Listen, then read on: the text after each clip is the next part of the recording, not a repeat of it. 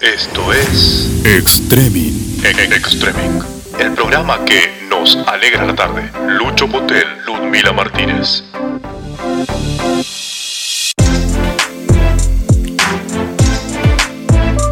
Iguan. Extremin.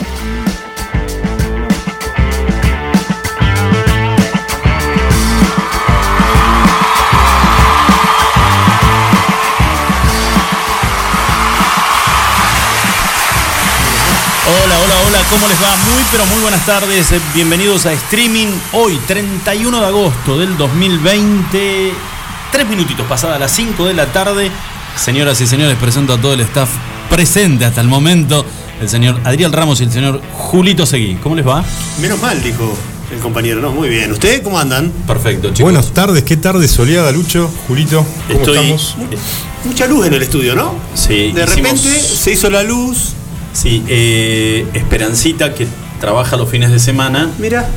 Eh, pero menos mal, menos mal que no dije nada. Está- ¿eh? justo Casi, era, ¿eh? casi me voy de boca. Casi, casi. vos. Esperancita que trabaja los fines de semana hizo algunos arreglos y hoy tenemos un estudio totalmente iluminado Es y donde estudio. podemos ver gran parte del radio céntrico de la ciudad de Río Gallegos y además parte de la ría. No. Mentira, la ría no se ve, pero hermoso el techo. poco, el vemos techo un azul ese es hermoso. imaginamos, el techo de la anónima está la eh, está lleno de cascote el Par techo de la de anónima. parche tiene, ¿no? Sí, sí, como si alguien hubiera querido entrar Mira, y no guarda, eh, guarda, no tratemos de no no dar ideas. no dar ideas de que el techo está muy hecho pelota y que cualquiera puede entrar por el techo del anónimo. Si quieren hacer un avistaje por acá, pueden venir al, al estudio, nos saludan, nos traen algo para.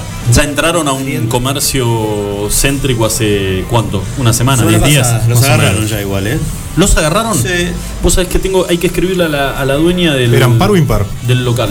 Ah, eso no sé. No sé. El chorro, ¿te sale si es par o impar? Hab- que ¿Se rige por, por, por esa norma vigente? ¿Vos decís que respeta o no respeta? No tengo, no respeto una vida. Señores, No. la temperatura en la ciudad de Río Gallegos, 8 grados. En este momento, probabilidad de, de precipitaciones 55%, la humedad del 51%, el viento que sopla a 31 kilómetros en la hora. Este, particularmente, este pronóstico no te dice de dónde viene el viento. Es un cachetazo con la luz apagada. Oeste, sudoeste.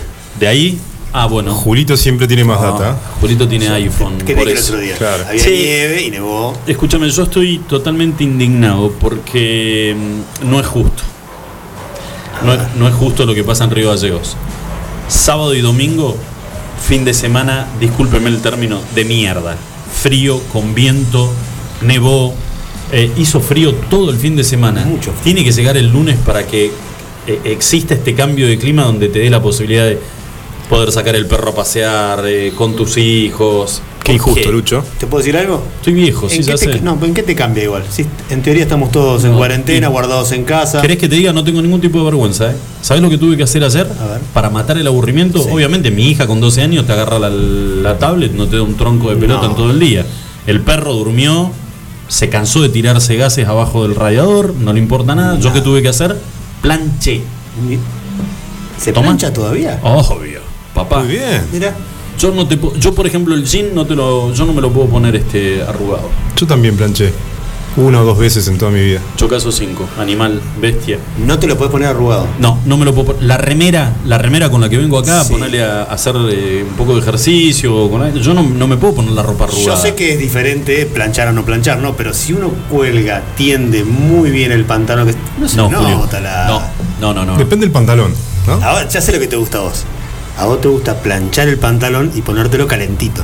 Apenas sacada la plancha, ¿eh? Te- Gordo, travieso. No, no, no, no. No, no voy por ese lado. Que va por ese lado. No, no voy por ese lado. Se me juntó mucha ropa para planchar y dije, estoy totalmente al gas. Hoy domingo, viento. Pero hiciste la que Puse- hacía mi vieja cuando íbamos al colegio, domingo 5 de la tarde, jugaba Sí, River y solo. mirábamos el partido y, y ella planchaba. Puse, escuchame una cosa. Puse Mauro, una compañía bárbara. Bien, Mauro. Hola Ludmi. Pero- Llegó. Yo me Muy quedé bien, preocupado. aplausos. Yo- hay aplausos. Acaba de llegar la señora Ludmila Martínez que el viernes eh, nos quedamos todos preocupados porque dijo tengo problemas con el auto. No dijo si se lo habían choreado. No, no, eh, pinché. No les dije perdón, pero Bueno. fue una secuencia toda medio. Bien. Tuvo todo un fin de yo- semana para pensar qué le había pasado al auto, para decir Sí. con No. precisión. No, Está bien. Te voy a decir una cosa, no es válida la, La no, no. Como, La dice, no. como dice Julio, después de todo un fin de semana venir a decir pinché, yo le hubiera metido, no, me saqué una válvula, un saqué una válvula por el costado. Dijeron como, che, todo bien, sí, no me pasa nada. No, morí. porque subiste y fue como, Bueno, fotos. Ludmila, nada. ¿Subiste fotos? ¿De qué? ¿O era vieja? ¿Una foto vieja? era? Sí. Bueno, Ludmila, puta Mm, madre. Ah, encima. Pero Yo mirá la que aplica. afuera, no, no sé, no sé de qué hablan, pero bueno. Esto Pero es de subí mujer. una foto hoy, aparte. Escúchame, esto es de mujer. Admitan que no, les- no me dieron bola, no les importa. No hay mejor defensa que un buen ataque. Dijo, no, el viernes ni aparecí, sábado y domingo no di señales de vida, llego hoy y ¿qué hago? Caprichito, berrinche, porque ninguno de nosotros la llamó para nadie me preguntarle llamó cómo para estaba. preguntarme qué me pasó. Tonta, mi vida. Y estás pálida. Tuviste un fin de semana bueno. No, chicos, les quiero contar que he vuelto a la presencialidad en la oficina, así que estoy como muriendo. Con muchas tareas. Exactamente. es muy difícil llevar adelante esto y no obstante, que Adriel ya lo debe saber también, nuestros hijos empiezan las clases virtuales mediante plataforma virtual, lo cual a mí me complica un montón porque tengo dos. Sí. Y bueno, nada, así Bueno, que estoy habla- hablando del colapso básicamente, pero estoy acá. Hablando en serio, ¿cuál es la diferencia entre cómo se venían dictando clases a, a lo, a lo de No, ahora? antes te, cada 10 días te mandaban una serie de actividades en un PDF, vos resolvías, volvías a mandar. Eso a mí ya me complicaba un montón. Ahora nos mandaron el fin de semana un calendario, entonces tienen por, no sé, a las 14 horas una materia, como... Es un aula virtual, Lucho. Claro. En una pantalla están todos los chiquitos en- detrás de la cámara. Es una clase prácticamente virtual. Bueno, me voy a posar un poco porque seguramente vos, con tu perro, Julito, nada, dos amebas tiradas en el, ring- en, un- en el living, vos que la tenés a tu señora, que la, pu- la puede contener a tu hija, Ludmig con sus criaturas seguramente está en el mismo en la misma posición Ah, en la que quiere igualar. en la, en la que estoy yo, Sí. no. A ver. Pero A es- ver, escuchamos esta... Sí, estoy, muy sí, inte- sí. a no, ver, no, estoy a ver. intrigada. Pero escuchame una A cosa. Puede ser más injusto lo que pasa en Gallegos sábado y domingo, temperaturas bajas, viento, Ah, pa- para que hoy lunes, que arrancan medi- medianamente las actividades, eh, digamos, mejore el clima cuando podríamos haber tenido este día para poder disfrutar con los chicos o hacer algo nosotros afuera. ¿Es justo? No, ¿sabés qué me pasó a mí encima el sábado? Vino, vinieron a limpiarme los calefactores. Sí. Entonces yo le decía a los nenes, bueno, váyanse afuera. Claro, y ellos, viste, re, mamá hace frío. Bueno, te vas afuera, no me importa, no puedes estar acá adentro mientras sopletean todo y un viento, viste. Yo decía, mamá, tengo frío, por favor, déjame entrar. Mamá y COVID afuera, callate la boca, te vas afuera. Claro, no, pero yo tengo un parecito ahí cerradito. Se van al patio, jueguen, No, no, no. se respiren, un viento, un frío, pobres toda. pibes. Yo lo que hoy hice cocinar, cociné el sábado, estuve cocinero. ¿Qué cocinas de Lucho? Eh, no, me, y tiré un pedacito de, de algo a la parrilla. ¿Quinotos en almíbar? No. No, ¿Probaste? no, quinotos en almíbar no. Eh, bebí, me tomé un par de cervecitas y después me tomé un. Yo me tomé una birrita. El viernes fue el viernes trágico que tuve. Después tenés que contar un poquito lo que te pasó el viernes. No, me pasaron cosas muy de minita, lo tengo que aceptar. ¿Cómo de Yo minita? trato de desentrañar un poco esto de los estereotipos de género, pero la realidad es que me pasó algo así como se ve que tenía la rueda baja y yo sentía como medio Frase duro de el placa, ¿eh? volante. No. Me, pa- es mi- sí, me pasó algo muy minita, como cuando ando sin aceite y, me- y cuando voy me dices, Ludmila, no tenés aceite en el auto. Bueno, qué sé yo, o sea. ¿A no sé. cuántas cuadras estabas de la radio? No, estaba por mi casa, en la Ah. punta, porque yo, mi oficina está cerca de mi casa. Pero ahí nos tenés que llamar y nosotros vamos. Ludmila. Chicos, ni siquiera se preocuparon de mandar un mensaje a ver, Ludmila. Que La última volcaste. Charlie hacía el programa, ¿no es cierto? Claro, pero No, pero después del programa, che, Ludmila, todo bien ahí, no sé. Che, les voy a contar, eh, ya habiendo repasado un poquito lo que hizo cada uno. Bueno, vos, vos nada, vos no hiciste nada. No, yo no vos, hice nada. eh, Adri. Hice tareas con mi hija, una, una hermosa maqueta de, con montañas, valles. Ay, lo dejé. Me tocan las tareas de plástica, ¿viste? Bueno, qué bueno. Yo hablé con Yo mi hija que está en Buenos Aires, me pidió que le enseñe a prender el fuego para hacer un asado. Qué genio. Papá, bien. necesito que me enseñes a prender el fuego porque tengo Bien, que hacer una Juana. tengo que hacer un asado. me. Juana está clavando asados con las amigas. No, no, está, ya está más encerrado que nosotros en este estudio. Pero No, pero digo, le está, le está picando por el lado de querer hacer eh, Ah, asados con quiere las hacer amigas. asado, quiere ¿Qué edad aprender a hacer asados. No, qué 15 bueno. tiene 15, Juana. Bien. ¿Vos sabés hacer asados? Sí, sí.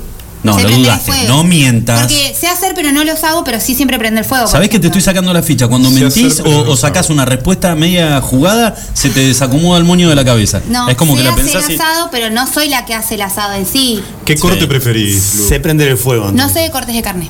Ajá, bueno, listo.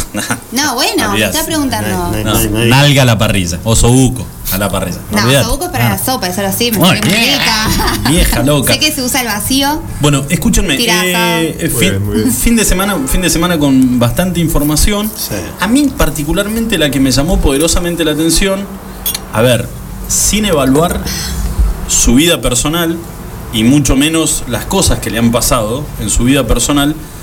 El sábado me voy a dormir, tipo 12, 12 y cuarto de la noche. Me pongo a pegarle la última chusmeada a los, a los diarios y demás, y por ahí veo un tweet colgado de Juan Cruz Sanz. Perdón, sí, eh, te uniste a Twitter por lo visto, porque no, No. te- hasta el viernes no tenías, dijiste, no uso Twitter, dijiste. No, no, no tengo Twitter, gordo. ¿No? No, ¿Lo no tengo. ¿Lo Porque podemos, me ¿lo apareció. podemos armar? Porque apareció. Arroba Lucho Potel. No, no, Lucho, quiero Twitter. Lucho Poteloc. Es para leer. No, pero no quiero Twitter, no, no quiero. No, Ah. quiero, no quiero más redes sociales. ¿Te resistís? Me Pero el resisto. Twitter es para informarse nada más, ¿eh? Mal. No, ¿en serio? Es titulares, claro. Claro que sí. Bueno, Hay buenas, malas, creíbles, no Yo sigo con el tema de los diarios. Bueno, te Me ibas- apareció en, en Face, estaba, eh, alguien lo había subido, hacía muy. Nada, creo que eran. Nueve y media de la noche. No, pero que estaba. Claro, el tema de la publicación. Y el. el Paren, ¿qué hace con la cuchara en la mano este hombre? El tweet, Qué porque me acabo, eh, Adriel me acaba de invitar un café tremendo acabo de tomar, Cabrales. Muy que rico. acabamos de cerrar este, una pauta publicitaria con Cabrales. Mentira. Pero, Ah, bueno, darse nos ha eh, este, Queda ¿cómo se dice? Este ¿Querés que- momento lo. ¿Querés que te diga una cosa? No tenemos ni un solo sponsor, pero hay que darse No chapa, importa, pero acá nosotros la pasamos bien Ya igual. está, olvidate. Y el viernes, ¿sabés qué pasó el viernes, no? No. Lo bueno. Picada y birra. Lo bueno y vos no estuviste. Ah, son así, ¿no? Tomá. Nunca vas a decir, che, no, paren, llévate la, la, la heladera, de lunes que llegue Ludmila. Pero yo andaba con problemas gastroenterólogo y no me pude quedar, así que se quedaron el que tenés al lado con el productor y el, el chico el que pone. No, el nivel de nepotismo que se maneja acá adentro. Volvemos al tweet. Así que este viernes volvemos con todo. Está bien. Este viernes de Majona de 5, 6 sifones y que sea lo que Dios quiera. Bueno, y el contenido del tweet decía de Juan Cruzanz, que es eh, un periodista oriundo de la ciudad de Río Gallegos y que estuvo trabajando en varios medios a nivel nacional, eh, que lamentablemente informaba que el intendente de la ciudad de Río Gallegos había ingresado a terapia intensiva con un cuadro grave de salud. eh, con un Con respirador. con respirador artificial.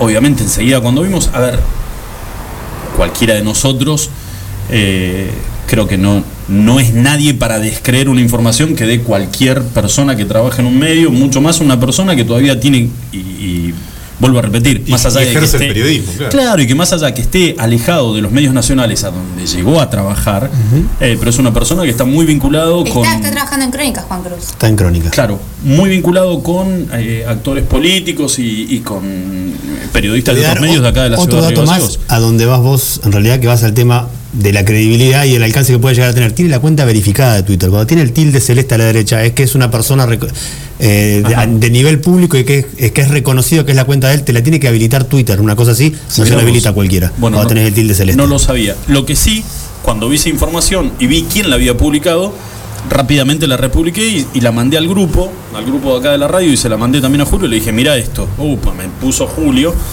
Y la verdad que a los dos, a los dos minutos em- empecé a ver, ¿no? Y, y dije, para, no me cuesta nada, le meto un mensajito a la gallega.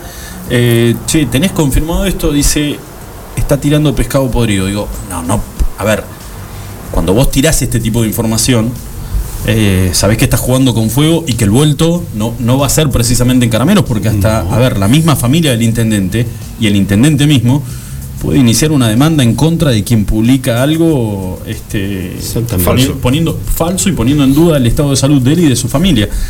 Bueno, era mentira. Era mentira. Y la verdad que, viste, el, yo después, al no tener Twitter, no sé si el posteo siguió colgado o si le dio de baja el tweet. Pa- Ah, buenísimo. Posteos de Facebook. Pa, buenísimo, bueno, gracias. Esa misma noche, pa- Pero no tres, sé si le dieron de baja. Le preguntó un montón de gente y él no contestó nunca. A Claro. esa- a, a esa, a esas preguntas, a ver si, che, ¿quién te lo dijo? ¿Chequeaste la fuente? ¿Hablaste con alguien del hospital? Y Bueno, sigue publicado. silencio. Sigue publicado, seguramente. Bueno, pero voy como, como para redondear y que después lo podamos charlar, lo, lo charlamos acá entre nosotros, voy a esto que, que hacía mención Julio. Digo, el tema de chequear, a ver, a vos te pueden pasar una información. Y cuando la persona Es involucrada... Sigue posteado. facultad, Al eh. día de hoy sigue posteado todavía. Claro, bueno. La información. Es como, no sé, ¿cómo se llamará la materia? Yo no me acuerdo, pero cuando te enseñan las fuentes de información que las tenés que chequear al menos tres, que sean fidedignas. Claro, por eso. y cuando, y cuando que- es periodismo, dice Claro. Sí. Y cuando, cuando la persona involucrada es de, eh, digamos, renombre público, en este caso el intendente o un gobernador o quien sea, digo, eh, a la hora de publicarlo, más allá de que te quieras ganar una medalla por tener la primicia, primicia. Eh, chequealo, porque además estás poniendo en duda el estado de salud de un tipo, que ese tipo es un intendente, eh, el, el motivo por el cual está internado es por esta maldita enfermedad. Eh, la familia también, a ver, hay un montón de como de condimentos dentro de la información que a la hora de tomar la decisión de publicarla o hacerla pública, eh, tenés que haberla chequeado. Bueno, Yo pero cometí el, el- ¿Qué? el- ¿Lo no, cometí el, el desliz de replicarlo, pero a los dos minutos cuando vi que, que los que me habían contestado me dijeron, che, escúchame, es más, y fui a alguien muy, pero muy cercano al intendente que me dijo, no, no, le, le digo, pero posta, mirá lo que publicó este pibe, me dice, está, es pescado podrido lo que está tirando, automáticamente di de baja lo que había publicado, y después me quedé pensando, digo, ¿cuál puede ser la finalidad de un tipo que está en Buenos Aires eh, para publicar una información de este, te de, este tenor? ¿Cuál No. puede ser la, Para- la, la intención? Intención, no sé, para mí estaba en un asado. En un cumpleañito. Sí, en, en algo estaba. ¿En serio? Si querés te Igual- muestro el tweet que puso después. Igual eso es, eh, tiene que ver con el, con cada uno y su profesión, porque eso en realidad te juega en contra a vos después. Porque es como decís. Vas perdiendo credibilidad con claro, lo que... Totalmente. Y es como dicen, la, la mejor noticia no es la que se cuenta primero, sino la que es contada de manera correcta también. No sé si está en todos sus cabales el muchacho a juzgar por los tweets que está replicando, Sí, ¿no? Sí, acá Julio me está mostrando uno de. Bueno, La bueno eh, lo- lo- ¿a, qué, a qué venimos con todo esto? Que fue una información que apareció publicada el sábado de la noche, ya primeras horas de la madrugada del día domingo, y que alertó a muchísimos, a mí particularmente, y no porque tenga ningún tipo de eh, contacto, no amistad o nada, sino que es. Nuestro intendente, veníamos siguiendo cómo evolucionaba la salud del intendente Pablo Grasso y ver este tuit.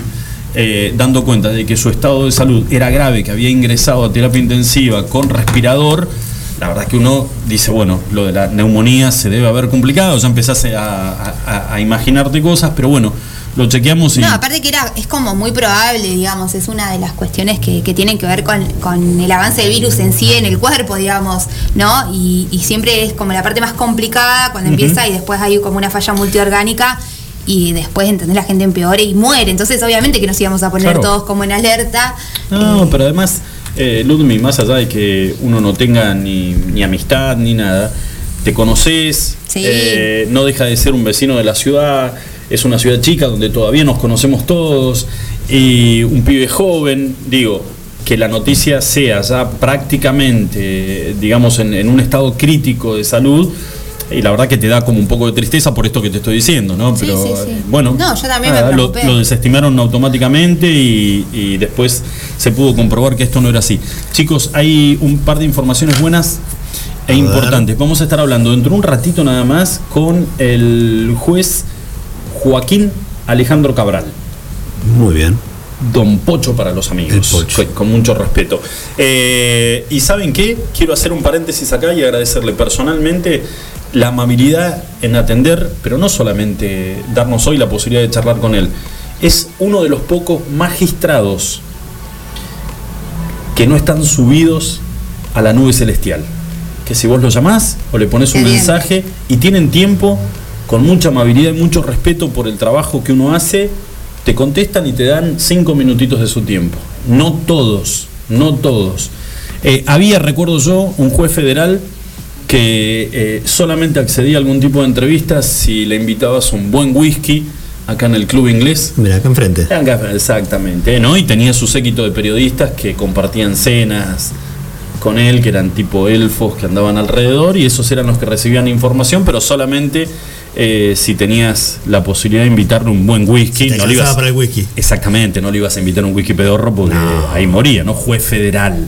Juez federal. Un premium le dabas vos. Exactamente. Y también las malas lenguas decían que un par de veces lo tenían que llevar a la casa porque no, no, se- no se acordaba bien dónde vivía.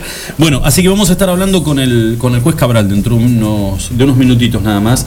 Y hay una noticia que es importante que tiene que ver con la situación económica, eh, cómo va deteriorando los distintos extractos sociales esta pandemia. Y una de ellas es la actividad turística.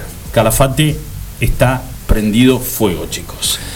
prendido fuego y va a ser mucho peor cuando venga, en, cuando arranque la temporada. Lo que para ellos es temporada que suele arrancar para esta época, fines de agosto, principios de septiembre, para lo que va a ser toda la temporada primavera-verano. Y si no arranca la actividad, si no arranca el movimiento de los hoteles, es una ciudad que vive pura y exclusivamente de eso. Ludmi, tu viejo está en Calafate. ¿Qué te dice? ¿Cómo está la actividad? ¿Cómo está comparado el pueblo con.? Mi papá es artesano, Ajá. él tiene su taller eh, ahí muy cerquita de la Laguna Nimes. Eh, la realidad es que ellos tienen otro sostén económico porque su mujer, su pareja de hace muchos años es docente de artes visuales, entonces bueno, por lo menos tienen ahí un ingreso que es fijo. Eh, Pero el pueblo en sí. Está todo muy parado, obviamente. Eh, eh, la gente que va y entra a comprar las artesanías de mi papá es netamente extranjera, digamos, Ujú. ¿entendés? Pero bueno, mi papá tiene esta capacidad económica de respaldo. ¿Qué pasa con aquellos que se han quedado en Calafate a apostar por este tipo de decir, Sí, o bueno, se trabaja es- fuerte, sabemos que este es el momento de trabajar fuerte, eh, no sé qué pasará? Pero mi papá, aparte mi papá tiene 62 años, es Ujú. de grupo de riesgo, entonces también está encerrado, digamos. O sea, las dos cosas. Bueno, eh, mañana va a haber una movilización en, en Calafate donde todos los operadores turísticos de los distintos rubros se van a manifestar. Eh, yo la verdad que, de acuerdo a lo que se anuncia desde Nación, yo no creo que Calafate se convierta en una excepción. Eh, creo que lo poco que hemos visto que ha comenzado a, a reiniciar la actividad, creo yo, es el, el Parque Nacional Iguazú, en zonas de cataratas, donde solamente se permite el ingreso a los que están en misiones. Claro. O sea, Cuando el turismo en Calafate es netamente claro. por y- los extranjeros. Pero ¿sabes qué, Ludmila? Yo creo que por ahí, de poder darles un tubo de oxígeno, va a ser, bueno, a- abran para Santa Cruz, pero además, ¿cuál es el problema si esto sucediera? Es que tenés algunas localidades, Río Gallegos especialmente, donde no puede bajar la el nivel de contagio. Y a ver, para nosotros poder ingresar a Calafate, quedarnos 14 días en cuarentena en algún lugar. Bueno, Lucho, pero más allá de eso, hay una diferencia abismal cuando la gente compra en dólares o en euros que nosotros lo que podemos llegar a ayudar a la actividad en pesos con una crisis económica que claramente nos está atravesando a todos. Calafate, ti- Calafate tiene un punto a favor que, salvo Río Gallegos, no lo tiene otro punto de la provincia, que es que tiene un aeropuerto internacional. Y que en el caso de que lleguen a habilitar el turismo, tranquilamente los vuelos pueden ir directamente desde otros lados, directo a Calafate. Por eso, chicos, me parece que me expresé mal. Si llegara a suceder lo mismo que está sucediendo en Misiones con el Parque Nacional eh, Iguazú, eh, que solamente le permitan a Calafate que ingrese turismo de la provincia de Santa Cruz, santacruceños, que solamente los santacruceños es, si no tenés otra cosa, tenés que agarrar eso. No, obvio, a lo que voy es que digo, no les va a hacer creo que la gran diferencia, No, porque si vamos a no. una cuestión de cambio monetario, nuestro peso encima cada vez más devaluado, a ellos les conviene muchísimo más que ingresen dólares, euros. Aparte, el, turista, el turista, va, yo viví muchos años en Calafate, claramente, eh, casi toda mi adolescencia, y he trabajado muchísimo con el turismo. Y para los jóvenes que tenemos, en ese momento teníamos 17, 18, 19 años, uno labura porque hay plata y las propinas son en dólares y uno puede ahorrar inclusive hasta para irse de vacaciones. Y toda la vida fue así. Los negocios allá son familiares, ¿no?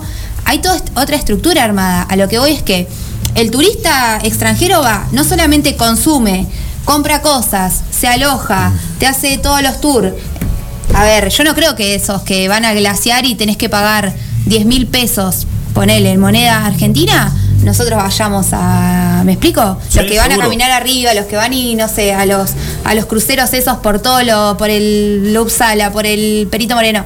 No creo que. A ver, digo, uno puede ir y comer, pasar la noche en Calafate como turismo interno, pero la diferencia no la vamos a hacer claramente. Eso es a lo que voy. Digo, hay un sector que va a quedar desprotegido también. Vamos, hoy hay reuniones eh, y se reanudan, hubo un break en este momento, se, reanuda, eh, se reanudan perdón, a las 6 de la tarde, así que vamos a, tener la posibilidad ahora, dentro de unos segunditos nada más, de hablar con Rubén Martínez. Eh, Rubén nuclea de alguna, de alguna manera las agencias, sindicalmente, a las agencias de turismo. Eh, y es específicamente la Ahí parte de él es la filial de Calafate. Así que vamos a estar hablando con él para ver este, esta situación. Y Julito, hay novedades, eh, muy loco todo, pero bueno, hay actividades que, que empiezan a dar sus, sus- sus pasitos para adelante. El básquet es una. Así es, hablábamos el otro día de un par de incorporaciones que había tenido el hispanoamericano. Eh, de tres jugadores, de mm, Bruno Sansimoni, de Gargallo, de Carlos Buemo, que es un jugador que ya vino jugando las temporadas pasadas en Hispanoamericano y que renovó. Bueno, en el día de ayer se confirmó la, la contratación de un jugador que viene desde Bahía Blanca.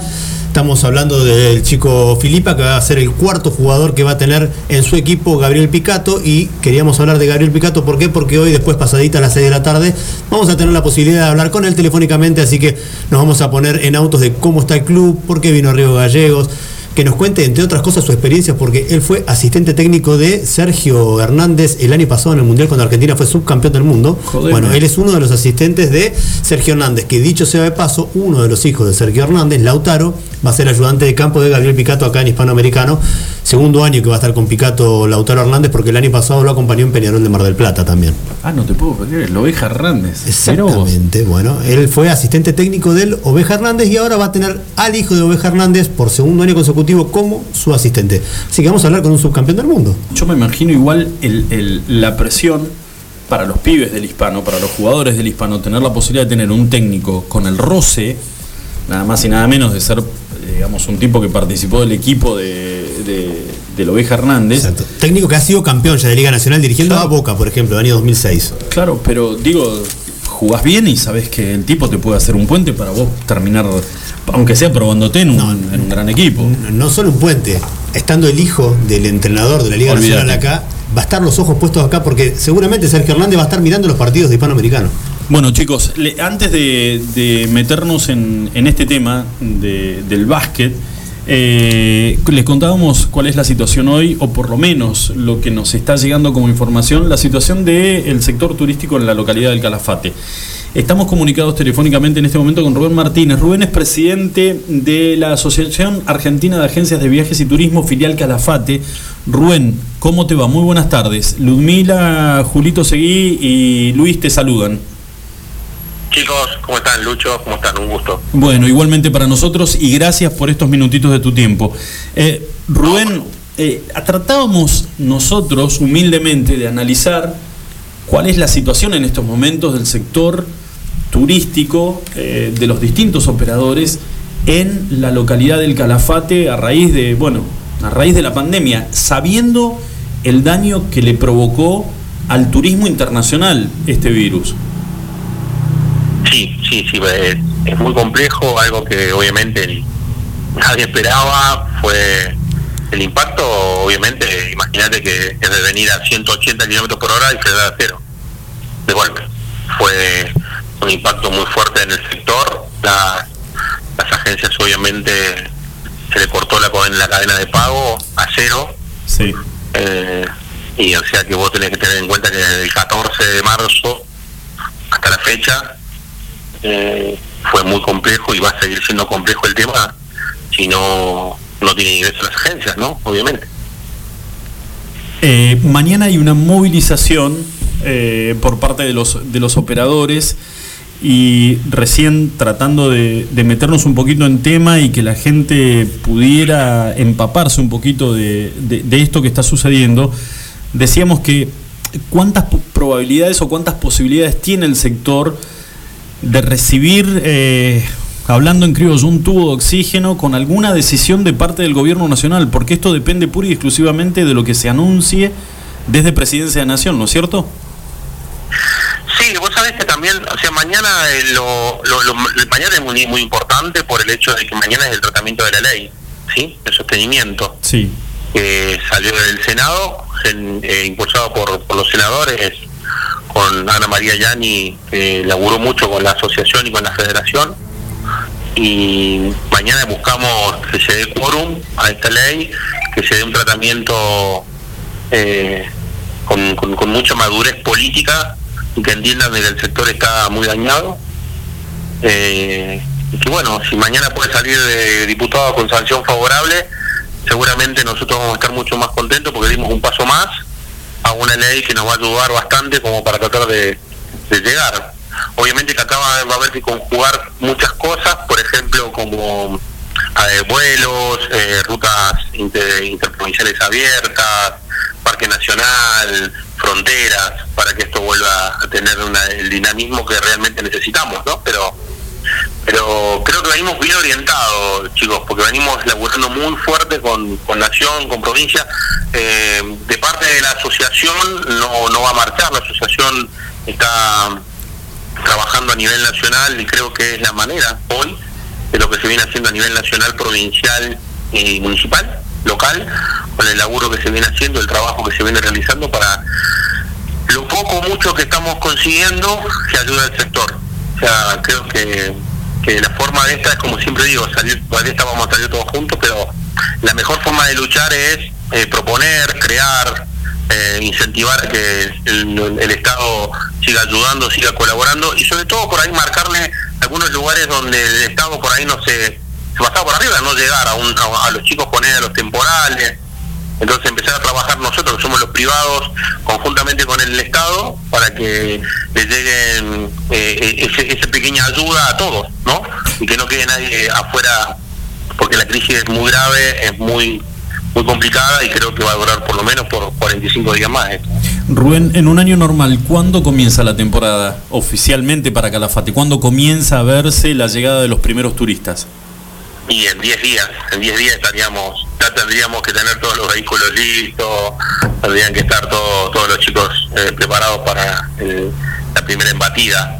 Eh, pero nada, es una. Yo el otro día hablando con algunos de los socios, eh, hablábamos que, que mira todo lo que, cómo evolucionamos por esta pandemia, ¿sí? La unión que ha habido entre privados y públicos fue realmente muy buena. Y imagínate que ahora cuando estemos con, con aguas tranquilas, vamos a navegar sin ningún tipo de problema, vamos a hacer cosas muy, muy buenas para el sector, pero bueno, ahora hay que salir, hay que salir de esta, llegar a septiembre 2021, todos juntos, sin ningún soldado perdido y ahí realmente poder festejar. Creo que la, la manera va a ser esta, la misma que estamos impulsando de elaborar, de que los ministros nos escuchen, que los senadores, los diputados, el Consejo Deliberante, eh, todo el mundo nos está escuchando y eso creo que hace la diferencia. Eh, ¿Ustedes creen que este año, esta temporada, van a contar con turismo internacional o va a ser exclusivamente, si se llegase a abrir en algún momento, turismo nacional o regional y provincial? Eh, mira, la verdad creo que obviamente que va a ser paulatino, pero creo que le apuesto ya al regional provincial. Sí, lamentablemente Río Gallego tiene otra eh, otro problema, pero bueno, la realidad de gallegos hoy creo que pronto van a van a salir porque eh, son son muy fuertes y saben hacer las cosas bien también, así que van a estar muy bien. Eh, nosotros pregamos para que esto sea se solucione rápido por Santa Cruz, ¿no? Y después del turismo regional, creo que el nacional se va a activar de a poco, la gente no, no creo que vaya a querer salir estampidas, pero creo que va a ser posible.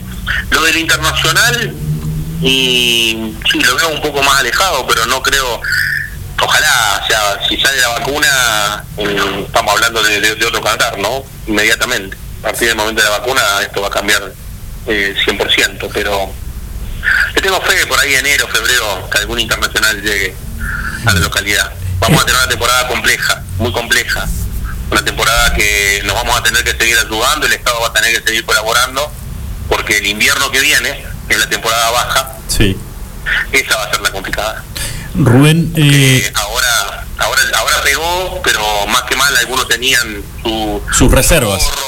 como para llegar, ¿no? Eh, Rubén, de aprobarse esta ley mañana, ¿cuáles son los beneficios a, a corto plazo en la inmediatez que ustedes van a percibir, o que el sector, mejor dicho, va a percibir? y positivos, eh, eh, moratorias, créditos. eh, se hizo un trabajo muy fuerte para entender de que muchas de las agencias de viajes son intermediarias, no son solidariamente responsables, porque por ahí vos, Lucho, me compraban un viaje a Grecia, ¿sí? Y yo, vos pagabas a mí, yo te pagaba el hotel, pagaba el aéreo, aerolíneas, y ahora con la pandemia ni me decías, che, no voy a viajar. Entonces yo tenía que devolverte todo el dinero que a mí el hotel de Grecia no me lo va a devolver porque por la nueva ley de turismo de Grecia, el hotel de Grecia dentro de dos años va a hacer devoluciones.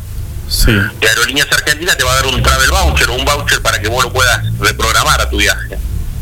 Entonces, con un laburo que se hizo de parte del Estado, porque la idea acá es fundamentalmente eh, que no pierde el consumidor, pero tampoco llevar al quebranto a las empresas porque son fuentes de trabajo que se pierden. Entonces, se hizo un trabajo, por eso te digo que fue un, un laburo realmente muy bueno y ojalá que, que mañana lo entiendan todos los diputados y se presenten todos a votar eh, y que entiendan de que esto es, es, es algo que nos hace falta. Nos hace falta para el sector, nos hace falta para el país y hoy no tendría que haber banderas políticas. No, hoy no tendría que haber eso. Hoy creo que tenemos que ser muy muy cautos, ser muy inteligentes, pero sobre todo de- demostrar la madurez política de cada uno.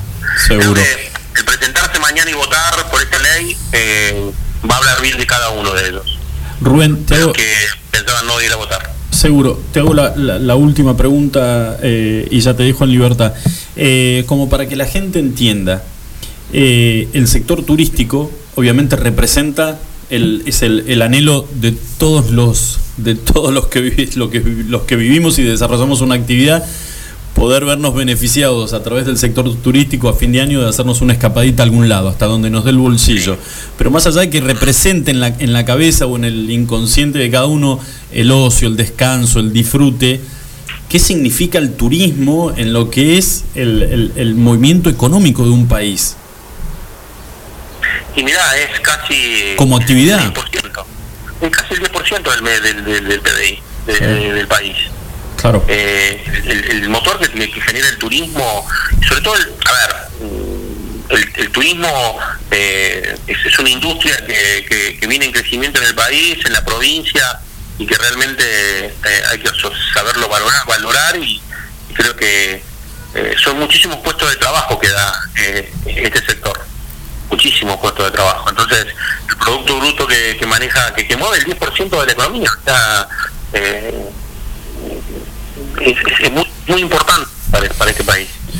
Seguro. Y el daño, que, el daño que causa esta pandemia también es importante porque muchas empresas eh, hay que sostenerla, hay que salir a, hacer, a auxiliarla, a rescatar empresas y para que lleguemos. O sea, por eso te digo que el triunfo será el 21, el 20, el primero de septiembre del 2021 cuando lleguemos todos juntitos y veamos tratemos que no los soldados caídos. ¿eh? Sería Seguro. tenemos que hacer en la provincia todos juntos por el por el laburo que se hizo.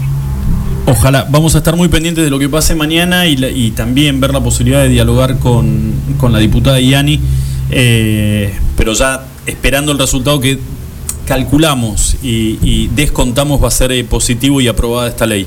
Rubén, un millón de gracias por tu tiempo, un fuerte abrazo y bueno, ojalá que esta situación empiece a, revertirse rápidamente para, para beneficio del sector. Dale chicos, muchísimas gracias por estar pendiente. Eh, como siempre, a disposición lo que necesiten. Sí, cuando hablen con la senadora Yani, eh, ojalá mañana eh, se escuchen los gritos de Gallego que les pedimos que tengamos, que tengamos acá. Ojalá, ojalá que sea así.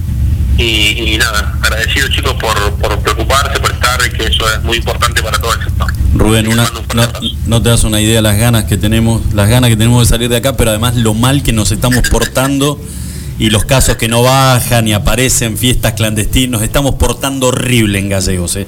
pero hay muchas ganas. Un gran abrazo, Rubén. Abrazo grande, chicos. Hasta luego. Nos vemos. Chau, chau. Hasta luego, chau.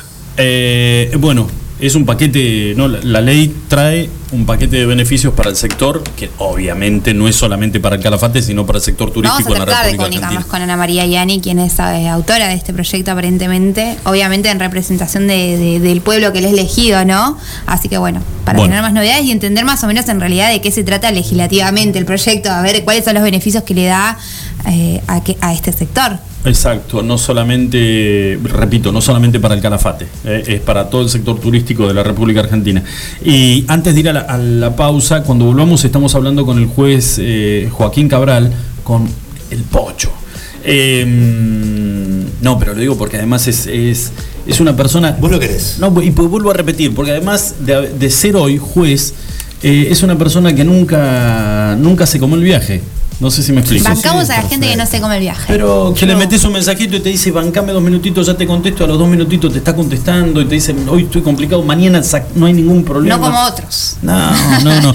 Eh, no, les quería contar lo que pasó el viernes, viernes a la noche, lo del Polideportivo Porto. Ah, Partidito, estamos- partidito de fútbol. Pero nos estamos Chicos, qué como- papelón. Como O sea- el culo. No, no es así. Nosotros, nosotros circulando con permiso, ¿te das cuenta? Pero ¿cuántas veces van a ese polideportivo ya? Bueno, a ver, esto es. eh, No es la primera vez, ¿eh? Esta es noticia deportiva, así que contá la voz. esto, esto Contá la voz policial, y con- no, es, no es deportiva, pero No es la tenemos- segunda o tercera Bueno. vez ya que lo van a que le hacen un operativo en el mismo polideportivo y encuentran a gente jugando un partido de ¿Y fútbol. por qué? ¿Pero y por qué ¿Qué entonces? les pa- a sigue- ver, ¿qué onda los hombres con el fulbito, vieja? A ver, que no pueden estar ahí, aquí hay una abstinencia. ¿Qué pasa, adentro, chicos? No, clavó el vieja. No, no, No, tiran- pero a ver. Bien. ¿Qué pasa? Tienen que vieja? ju- no pueden, no se puede, no se pueden juntar. No Ahora, a jugar al fútbol. ¿Qué onda? ¿Qué pasa? No, pero parece que era fútbol. Pasión de multitudes, yo no lo voy a Era, entender. era fútbol con brindis. fútbol y birra. Pero cuando llega la policía, porque alguien denunció anónimamente que había una juntada y que, No, aparte- y que había. Porque, Pleno- gri- porque gritaban gol y no estaba jugando ni River ni Boca y no entendían por Claro. qué. No, Eso, pero gol, me decía, ¿qué imagino, pasa? plena ría, todos estacionados en el polideportivo, plena sureda, te debe llamar la atención. Ludmila, cerca de 30 personas. Sí, sí, no, leí las noticias. O me sea, no parece era- aberrante que le hayan golpeado a una mujer una- policía. Eso, eso fue lo que te quedó de la noticia. Pero totalmente. Fue, fue el centro de la noticia, fue. cuando dice que vieron- Una que se llevó la mujer estampida, policía. Joder. Vamos a contarle a la gente cuando llegaron, cuando llegaron los patrulleros, alguien dio la voz de alerta adentro, dijo muchachos, se pudrió el rancho, rajemos, y en el pasillito de ingreso hubo como una estampida donde los policías intentaron frenarlos, los tiraron a todos al diablo y entre ellos a una mujer que recibió un fuerte, una mujer policía que recibió un fuerte golpe. Y la idea era rajarse, tomarse el palo. La verdad que no me acuerdo, no recuerdo si hubieron detenidos o si hubo gente demorada. No, creo que solamente Hicieron se. las actas a los dueños Exactamente. Está bien, Legal. ahora, pero pará, eh, eh, analicemos un poquito. Si es como decís vos, Julio, que es la tercera vez, digo, ¿por qué no se lo llevan en cana? ¿Por qué actas? ¿Sabes lo que hicieron con el acta? Sí. No, tal cual. Sí, se limpiaron. Acta, multa, supuestamente, vamos a ver, todavía no se la noticia Claro. de cuánto va a ser la multa, si es que se la impusieron o no, tenían que sentar domicilio primero los dos dueños o quienes decían que eran los dueños Entonces de- es, del es como, polideportivo. ¿sabés qué? Es como, es como dice Ludmila y tiene toda la razón del mundo. Es decir, dale, ¿qué te morís? Porque, porque tenés que Por ir a jugar al una fútbol. pelota, Dejate de joder. Vos, a vos te gusta ir a jugar al fútbol o te gusta. Mira, yo te- la verdad que podríamos habernos juntado, arrancamos el programa y podríamos habernos juntado a comer un asado, no lo podemos hacer. pues. ¿Y por qué hay tipos que es la tercera vez que los embocan haciendo cagadas y les arman un acta o les labran un acto y no se lo llevan? Que se lo lleven en cana. Que se lo lleven en cana. O de Pero última que no le eran- metan una multa. No eran cinco, eran 30. ¿Qué onda? Eh, por o sea, no es que bueno, sí, un par de amigos del dueño. Bueno, está bien. Pero contás, o sea, alguien habilitó la llave. No, totalmente, pero digo, bueno, Hay 30, no fue como hay- una cosita, tre- una cosa muy organizada fue, Hay digamos. 30, hay 30 boludos que fueron a jugar al fútbol. Y estamos pidiendo la apertura de los gimnasios. En- y bueno, y la gente sea mucha ahí a jugar a la pelota aparte. Bueno. Bueno, yo, minita, no, capaz no entiendo lo que ustedes pasan y no voy a entender lo que es la, la, No sé por qué la, capaz, pero bueno, la ¿entendés? pelota, pero chicos, dale. Por ahí te juntás con amigas para hablar de. de- Pero no 30, Crochet. ¿qué les pasa? ¿Sabes qué iba a aparecer? No, No. no, crochet. De- no, bueno, arroz. no. ¿Qué onda esos estereotipos de género? Y si esa es la que está diciendo. hablando yo como- de nosotros y yo como no decir escúchame, Pero crochet, ¿pero ¿Eh? qué tengo? ¿85 años? Ay, tengo no te, lo voy a, 29. no te lo voy a permitir. No te lo voy a permitir. Tengo cara de. No sé cambiar una cubierta, voy a saber tejer, chicos, por favor. Bueno, escúchame, 8 grados la temperatura en la ciudad de Río Gallegos, eh, una tarde hermosa, no voy a decir nada de lo que era la ría antes de venir, no voy a decir nada de lo que era la ría, era una... explotaba, explota de gente. Bueno, yo quería decir eso. ¿Saben por qué llegué tarde? Porque no encontraba estacionamiento. Pensé que iba a decir agarró un embotellamiento y ya. No, no, no. No encontraba estacionamiento. Le contamos a la gente, como ya saben, estamos en pleno centro. ¿Hace cuánto empezamos el programa? ¿Dos semanas? Siempre encontré estacionamiento, nunca tuve ningún tipo de problema. Hoy está detonado. Y hoy tuve que dar muchas vueltas para poder encontrar estacionamiento. Bueno, eh, Eso quiere decir que hay una, una gran circulación dentro de las arterias principales del centro. Eh, eso, eso quería decir. ¿Querés que te diga una cosa? No nos entran balas. No nos entran. Ahora, yo calculo que todos, ¿eh? Todos, cuando sale el reporte diario con el aumento, porque venimos incrementando, incrementando casos. Tu amigo, ese es tu amigo. Ay, pelotudo, Dios mío. Incrementando casos todos los días, todos deben poner la misma cara de asombro y la famosa frase de indignación. Pero ¿cómo puede? No, no están controlando a nadie, no están controlando a nadie y no estamos entendiendo nada. Chicos, 47 minutos, pasaron de las 5 de la tarde, hacemos una pequeña pausa y cuando volvemos estamos hablando con el doctor juez Joaquín Cabral, el Pocho.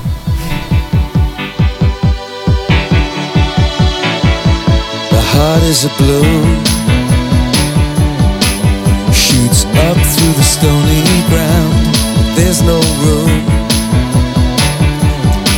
No space to rent in this town. You're out of luck. And the reason that you had to care The traffic is stuck. And you're not moving anywhere. You thought you found a friend to take you out of this place. Someone you could lend a hand in return for grace. So beautiful.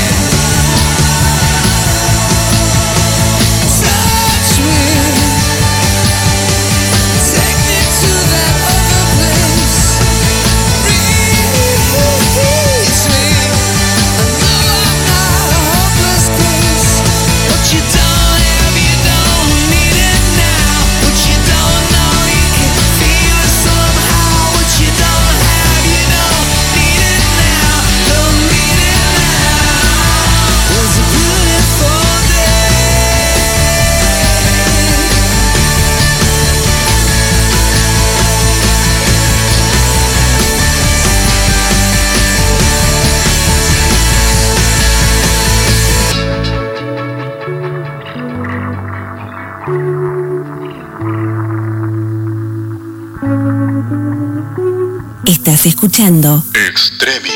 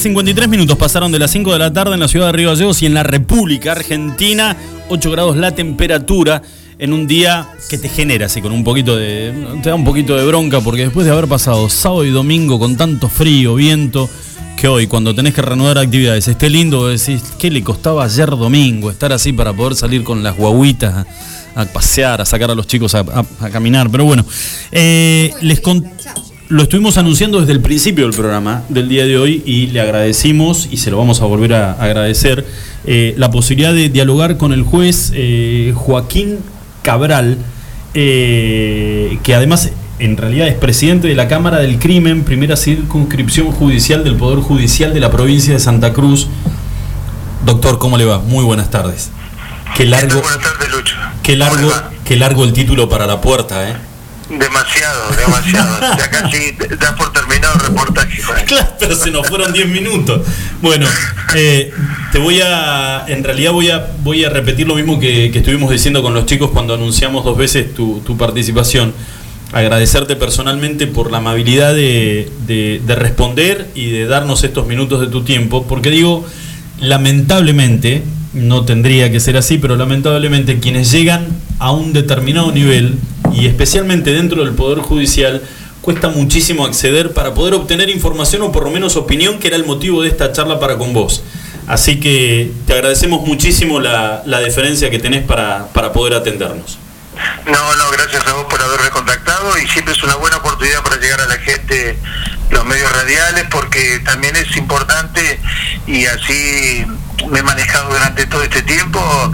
Este, es importante llegar a la gente para, para que entienda muchas veces cómo es el proceso y, este, y bueno, y todas esas cosas que por ahí surgen en, en, digamos, en, en los medios, sobre todo gráficos, que este, necesitan muchas veces la explicación de quien ha trabajado en el caso. Entonces, eh, el agradecido soy yo que me dan la oportunidad de poder salir al aire. Mira, si, si querés, eh, cometí una infidencia, digamos, yo lo- no- nos conocemos hace, hace tiempo, y, y- y este trato eh, amable, la posibilidad de, de- de nombrarte como, como te dicen habitualmente conocidos o, o la gente que es, que es pocho, eh, eh, y, y dejo por ahí la formalidad de señor juez o doctor y, y- y me voy a, con respeto me voy a, me voy a dirigir a vos, pero utilizando tu apodo.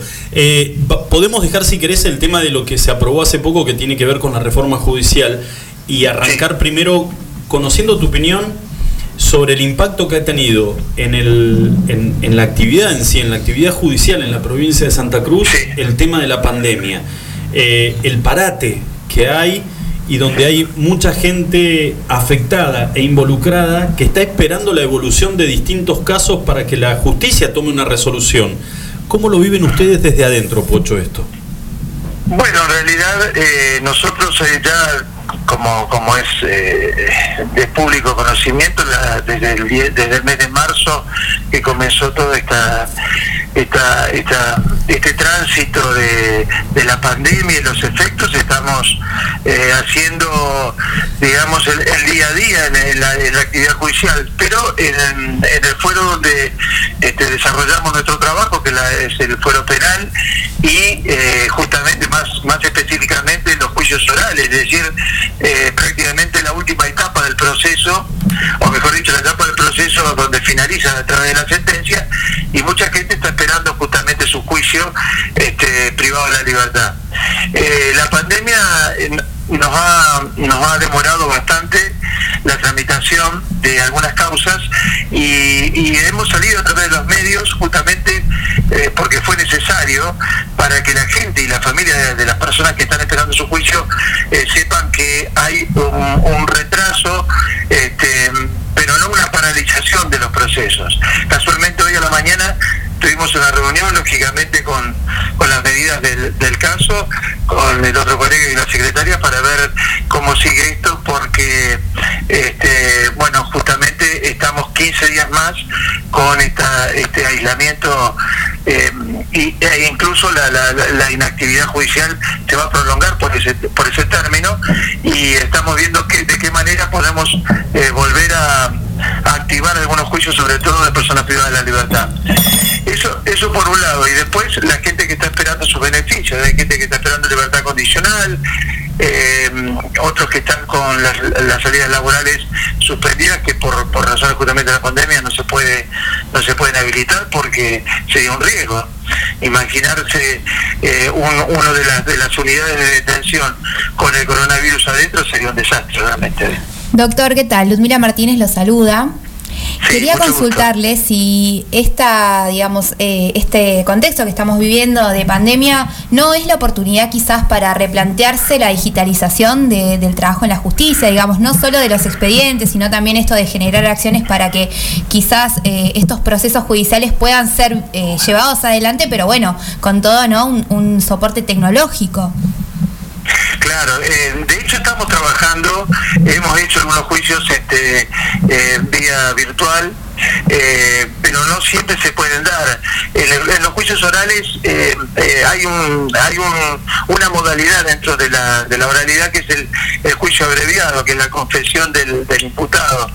Este, justamente al estar la confesión presente en la audiencia, este, se prescinde de todas las declaraciones testimoniales. Entonces, ese tipo de juicios sí se puede hacer vía remota. El problema más, más, este, más importante, y la falta de tecnología también eso nos juega en contra, este, es hacer juicios con, eh, con testigos.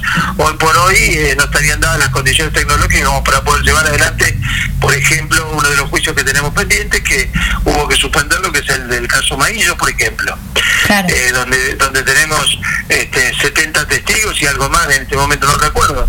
Es decir, hay situaciones que sí se pueden llevar adelante vía remota y otras este, eh, no. Igualmente, mi opinión personal, más allá de todo esto, y coincido contigo, que, que es una buena oportunidad para ir, digamos, a- acercándose a la tecnología y amigándose justamente con, con estos nuevos métodos, pero mm, en lo personal, la, la, la, la inmediatez y la sensación de estar cerca de la investigación que te da el juicio oral eh, no tiene ningún tipo de, de comparativo, por lo menos en lo, en lo personal. La oralidad, digamos, este, es muy importante en los procesos. Se viene, se viene escuchando en, los distintos medios nacionales cuando se analiza el, el tema de la inseguridad, se viene escuchando de que a raíz de que las, las fuerzas de seguridad estén abocadas al control de las medidas para evitar que la pandemia o que el virus se propague de manera masiva, eh, deja también librada la posibilidad de que eh, los delitos o el número de delitos crezcan. Eh, ¿Cuál es la situación que se refleja acá, particularmente en la provincia de Santa Cruz, con este tema en particular? Sí, eh, eso, digamos, el dato más más certero de eso lo pueden tener la- las, las magistradas de instrucción, en realidad, que son las que están este, en, en el primer momento del delito, ¿no?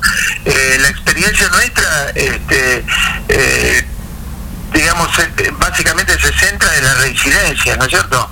Pero sí, en momentos como los que se están viviendo, donde donde el personal policial o personal de seguridad está abocado justamente al control este, de las calles y la circulación, indudablemente que hay sectores que pueden ser más vulnerables al delito, eso sí es cierto.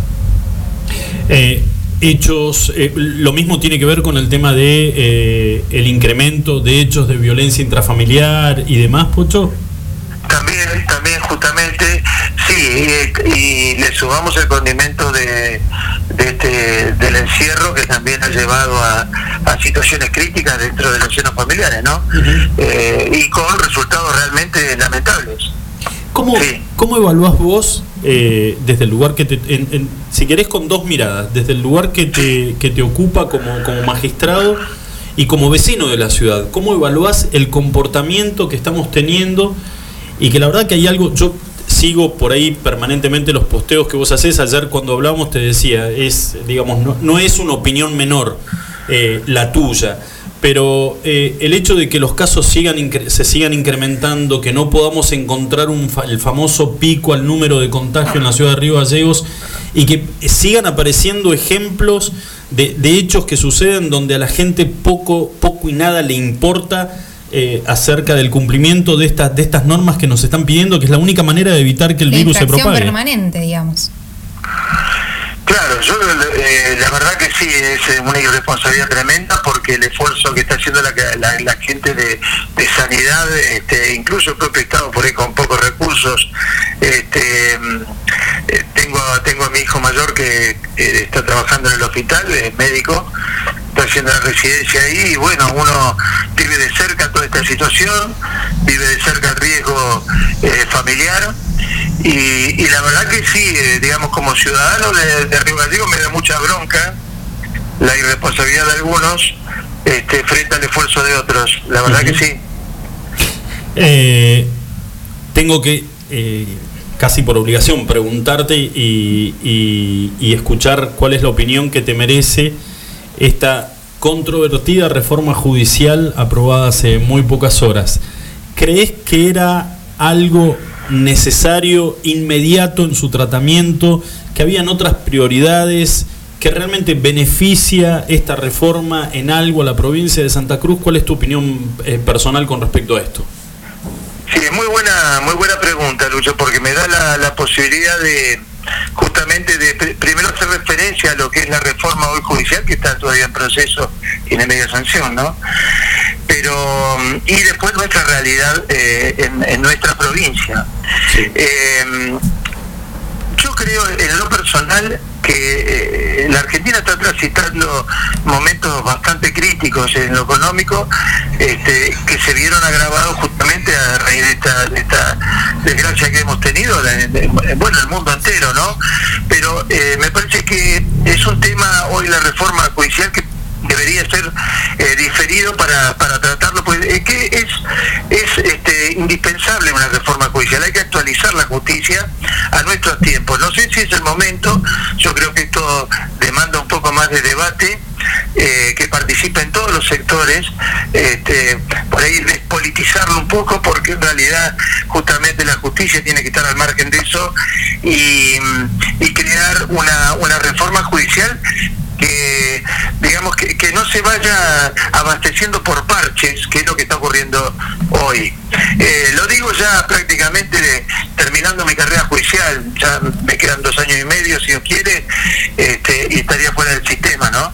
Pero lo veo como, digamos, como algo que debería tener un poquito más de debate, esperar un poco avanzar este, en, en esta situación y que, que tengamos un poco más de, tra- de tranquilidad y equilibrio para poder este, conversar esta, esta reforma.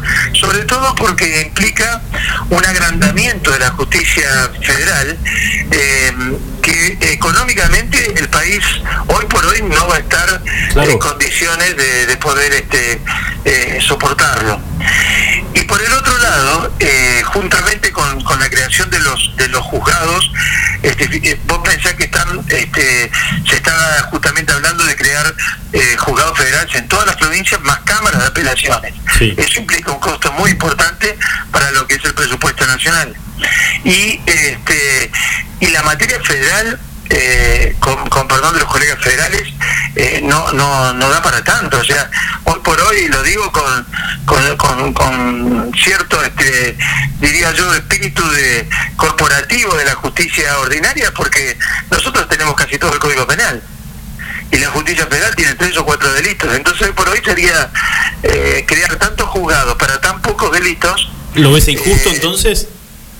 Sí, ¿cómo? ¿Que lo ves injusto, digo? No haber, no haber tirado la mayor parte de la ayuda a la justicia ordinaria y haberle hecho, digamos, una reforma tan importante a la justicia federal. Claro. Sí, la justicia ordinaria hoy por hoy está.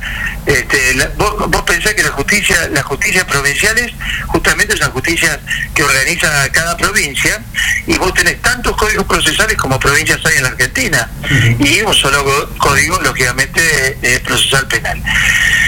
Y yo este, considero que hoy por hoy, eh, por empezar, tengo mi. mi un, día, mira, un amigo me dice: ¿Pero qué diferencia hay entre un juez federal y un juez provincial? La diferencia, además del salarial, la diferencia es el trabajo. Nosotros tenemos todos los códigos: tenemos homicidios, tenés abusos sexuales, tenés robo con, con armas, tenés. Bueno, todos los delitos, menos los delitos que este, llaman federal, que son estupefacientes, eh, penal tributario, este, contrabando, es decir, no es que sea menor de menor importancia. Digo que el, el, el caudal de trabajo que tiene la justicia ordinaria hoy, provincial, que tiene todo el código penal, es mucho. Entonces hoy la reforma tendría que ser una reforma integral, y sobre todo la seguridad y la justicia, que son temas de, de política estatal. Entonces, este, me parece a mí que hoy hace falta una reforma, habría que darle más tiempo, como digo, sentar todos los sectores en, en- en la misma mesa para poder construir algo y que no, no se vaya autoabasteciendo con parches, que es lo que pasó hasta ahora con, este, con la ley nuestra, ¿no es cierto? Pocho. Y, sí, perdón. No, no, no, no, discúlpame, yo te, yo te interrumpí. Terminá y te, No, y, y después, volviendo a, a este- al tema de la reforma, algo que es muy importante y que realmente hace falta es este, pasar del sistema procesal penal al sistema acusatorio, este, es decir, eh, que todo, todo lo que es la, la investigación delictiva y los juicios, el impulso de esa acción está en manos de los fiscales. Entonces, si hay que poner eh, plata para que funcione, digamos, una nueva justicia, tendría que ser creando más fiscalías, este, porque justamente serían los, los fiscales quienes estarían al frente de la investigación. Y por ahí no tanto juzgados de primera instancia, porque se va a cambiar el sistema. Perfecto. Pasa un sistema mixto un sistema acusatorio, este, como este, hay ya en algunas provincias que incluso han avanzado hasta el juicio por jurado. Y la realidad de la provincia de Santa Cruz es otra, que nosotros estamos hoy, eh, hoy en, digamos a nivel procesal y con un, qué sé yo, con un flaco modelo 75, que puede ser muy fierro, pero este, hoy, hoy se, está, se está transitando con vehículos mucho más veloces. Totalmente de acuerdo. Eh, la última cortita, Pocho. Eh, está, es, es pésimo que la política haya metido la cola en esta reforma judicial o re- la reforma judicial indefectiblemente trae aparejada la discusión política. Yo creo que esto es eh, cuestión netamente técnica, Lucho. Que sea por ahí difícil centrar los sectores, me parece que tiene que ver con una cuestión de madurez eh, política. Tienen que pensar que esto, eh, si se va a crear un proceso o se va a crear una reforma que es necesaria, insisto, pero es para el país. Es decir, todos vamos a estar este, sujetos a esta reforma y los operadores del derecho este, van a trabajar con esa reforma. Eh, yo creo que es hoy por hoy es una cuestión netamente técnica que tiene que estar justamente tratada con tiempo y este, con todos los operadores eh, en la mesa. Perfecto. Pocho, te agradecemos enormemente estos minutitos de tu tiempo y el habernos atendido, darnos la posibilidad de, charlar sobre estos temas y obviamente quedarán muchos en el tintero, pero no va a ser la única vez que te vamos a cortar un ratito de la tarde este, para molestarte. No, Lucho, el, gusto es mío y desde ya este, deseo lo mejor para el programa. Es un gusto escucharte nuevamente en el aire. Bueno, gracias. Este, y bueno, un cariño ahí a, a tu gente y una vez más te agradezco que te hayas contactado conmigo. Un abrazo enorme y que tengas buen día. ¿eh? Saludos a la familia. Que estés bien. Chau, chau. Igualmente, amigo. Eh, bueno, no- me olvidé, porque la verdad que lo, lo asumo, me olvidé, tenía este, anotado eh, en una pequeña mini preparación de la, de la nota los números en plata de lo que significa la reforma judicial. Y especialmente para el sector de la justicia federal, que es lo que, vos fíjate lo que dice, lo que te dice él, es, vos tirás una determinada cantidad de plata reformando la estructura, creando salas orales y cámaras federales, donde los sueldos no son obviamente los mismos de un eh, secretario de juzgado, de un juez en, en la justicia ordinaria, y en realidad los delitos federales eh, son muy pocos Son la comparados minoría. con... Claro. A ver, eh, yo creo que en un país donde cada 23 horas muere una mujer de manos de un hombre por violencia de género, me parece que la inversión tiene que ser claro. otra, ¿no? Digo, eh, también reforzar los dispositivos, reforzar inclusive acá, eh, siempre hay una queja que es eh, muy cercana a todos, digamos que la justicia en Santa Cruz es muy lenta, ¿por qué? Porque hay dos jueces que tienen absolutamente todos los juzgados a cargo, ¿no? El juzgado de familia, el, a ver, entonces digo, podríamos nosotros eh, transformar otro, otro tipo de cosas, me parece, y, y los delitos ordinarios, como dicen, tipo robo, ¿no? Las cuestiones Lamentablemente, chicos, ya se aprobó. Lo que decía recién Pocho era, esto tendría Bueno, que pero lo haberse que discutido. hizo. Pocho, que agradecemos un montón, es un poco desasnar, porque aquellos que no somos eh, abogados, quizás Claro. no podemos llegar a entender la dimensión, esto que él pasó también en, en un lenguaje tan coloquial, ¿no? Es genial. Eh, claro. Y bueno, ahora pudimos llegar a entender, bueno, de qué se trataba, inclusive haciendo una diferenciación entre la justicia federal y la provincial. Creo que todos, por ejemplo, de los tres que estamos acá, eh, o, o la gente que nos está escuchando, me pasa a mí, por ejemplo, también cuando vos tratás de escuchar a un economista. Vos ya tenés al, al tuyo, al que sabés, al tipo que le entendés. Claro, Porque sí, de sí. nada sirve que el tipo te tire 10 millones de términos técnicos donde vos quedás totalmente desnudo y a los No, gritos. y eso que nosotros en comunicación, eh, los que estamos hace mucho, uno va escuchando diferente y uno puede llegar a interpretar. Pero ¿qué pasa con la gente que no, no le importa? Exactamente. Chicos, 13 minutitos, pasaron de las 6 de la tarde. Vamos a hacer una pequeña pausa Vamos a cortita tomar otro con, cafecito. con música. Tomaremos otro cafecito, nos pondremos pantalones. Vamos a hacer deporte, Julito. Señor, vamos a tirar al aro. Un ratito, ¿te parece? ¿Te gustó? Lo que quieras, lo que quieras, no te tengo miedo. Tras la pausa vamos a hablar con el entrenador de hispanoamericano, el flamante nuevo entrenador para la Liga Nacional de Básquetbol. Estamos hablando de Gabriel Picato.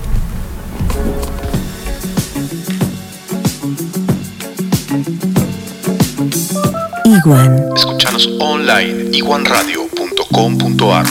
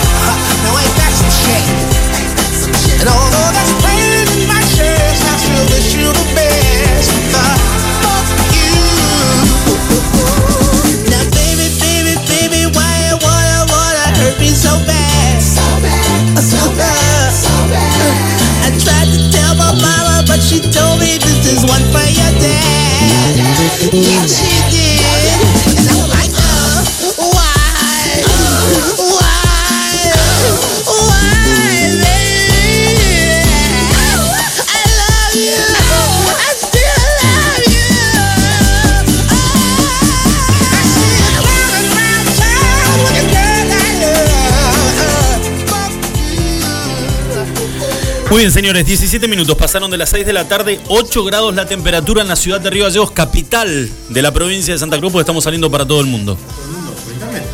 ¿No? ¿Para dónde? Por internet, digo, por la página. Sí. Radio.com.ar. Muy bien, bueno, prometíamos antes de irnos a la pausa íbamos a tener una palabra importante del deporte de nuestra ciudad, un entrenador que va a hacer su presentación el próximo mes de noviembre. Eh, estamos hablando de Gabriel Picato, nuevo entrenador. El mes pasado lo anunciaron de lo que es el hispanoamericano, va a jugar la Liga Nacional de Básquetbol, su quinta temporada va a ser la de este año. Gabriel, bienvenido a nuestro programa Streaming, Julio Seguí, Lucho Potel y Ludmila Martínez te saludan. Bueno, buenas tardes para todos. Muy contento de poder compartir este Muy bien.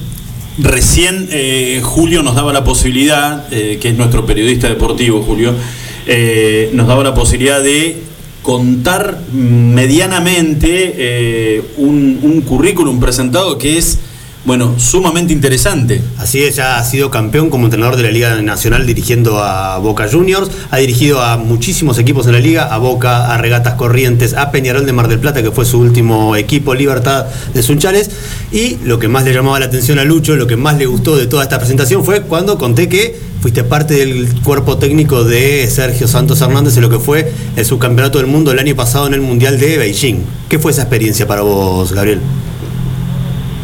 Bueno, la verdad, eh, una grata sorpresa porque si bien uno trabaja siempre para, para estar en, en el nivel más alto, eh, pero del deseo al hecho siempre hay una distancia considerable y poder materializar eso, eh, me sentí muy afortunado y muy agradecido a la gente que confió, en este caso en particular a, a Sergio Hernández, para, para poder integrar el, el cuerpo técnico de la selección. ¿no? Eh,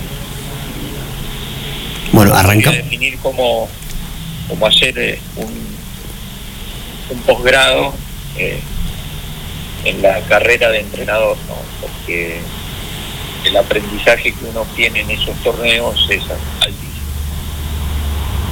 y pavada de aprendizaje y de debut, si se quiere, porque es un subcampeonato del mundo, compartiendo no solo con Sergio Hernández, por ejemplo, sino con el capitán de la selección argentina, un emblema histórico de nuestro básquet nacional como es Luis Escola. Sí, y una de las de las personas eh, que he conocido dentro del medio que eh, te eleva a, eh, a lugares que, que uno no creía que podía llegar, ¿no? Con su profesionalismo, con su amor y pasión por el conocimiento, por su exigencia en lo que le tenés que brindar.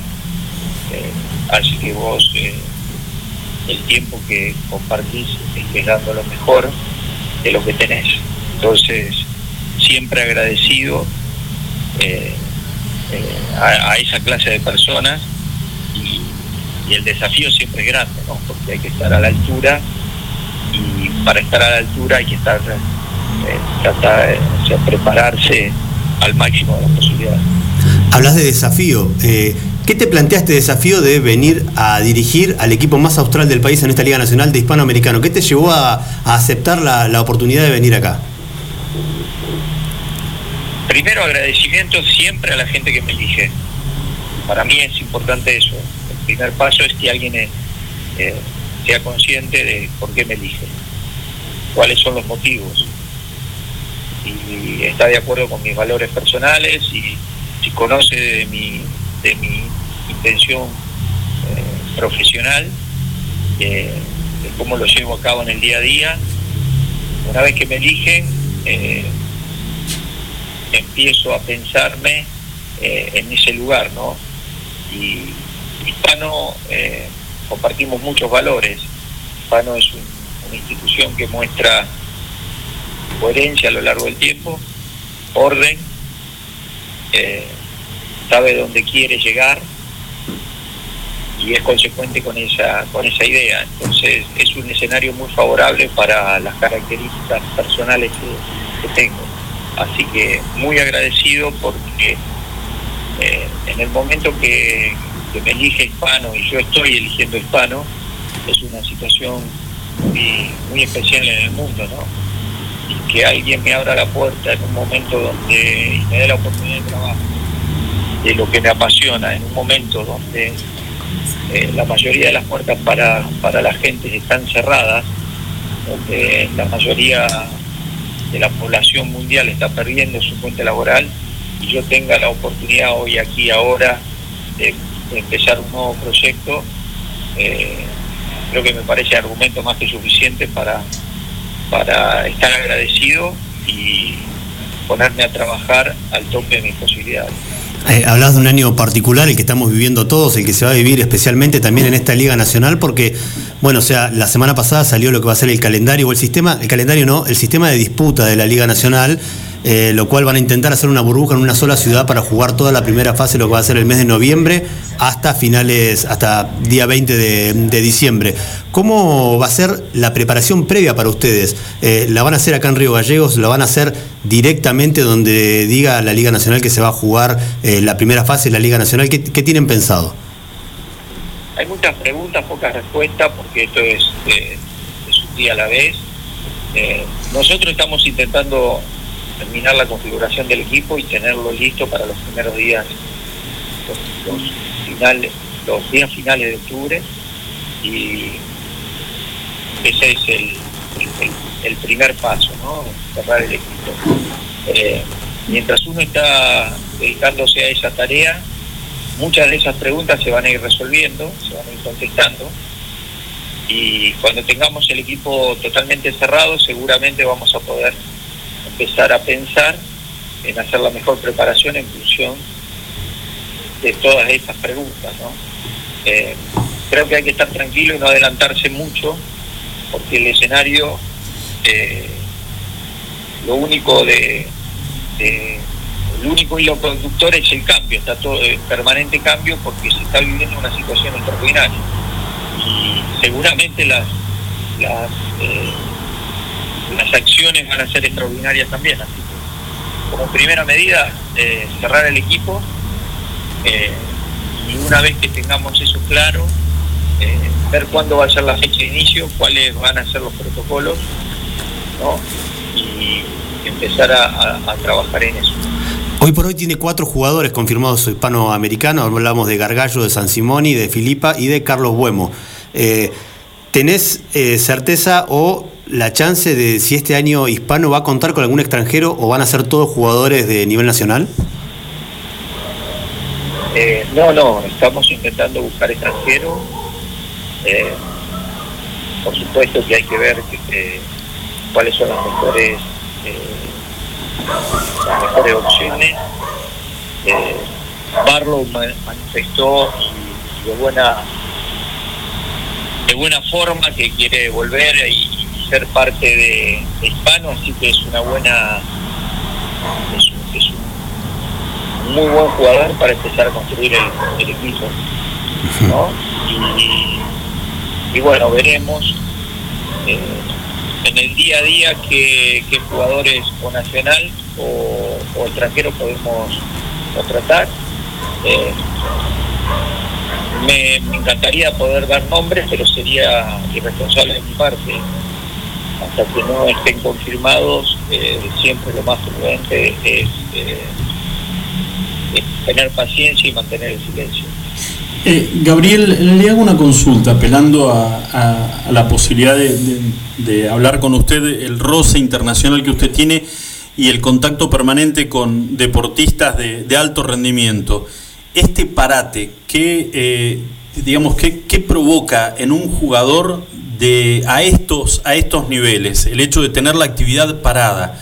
¿Qué daño les provoca a, aquellos jugadores que vienen compitiendo a un nivel, eh, ya sea una liga como esta o de manera internacional? Yo creo que, no, sé si a, un jugador de, de elite, voy a hablar en, en forma general, digamos, creo que lo estamos viviendo todo.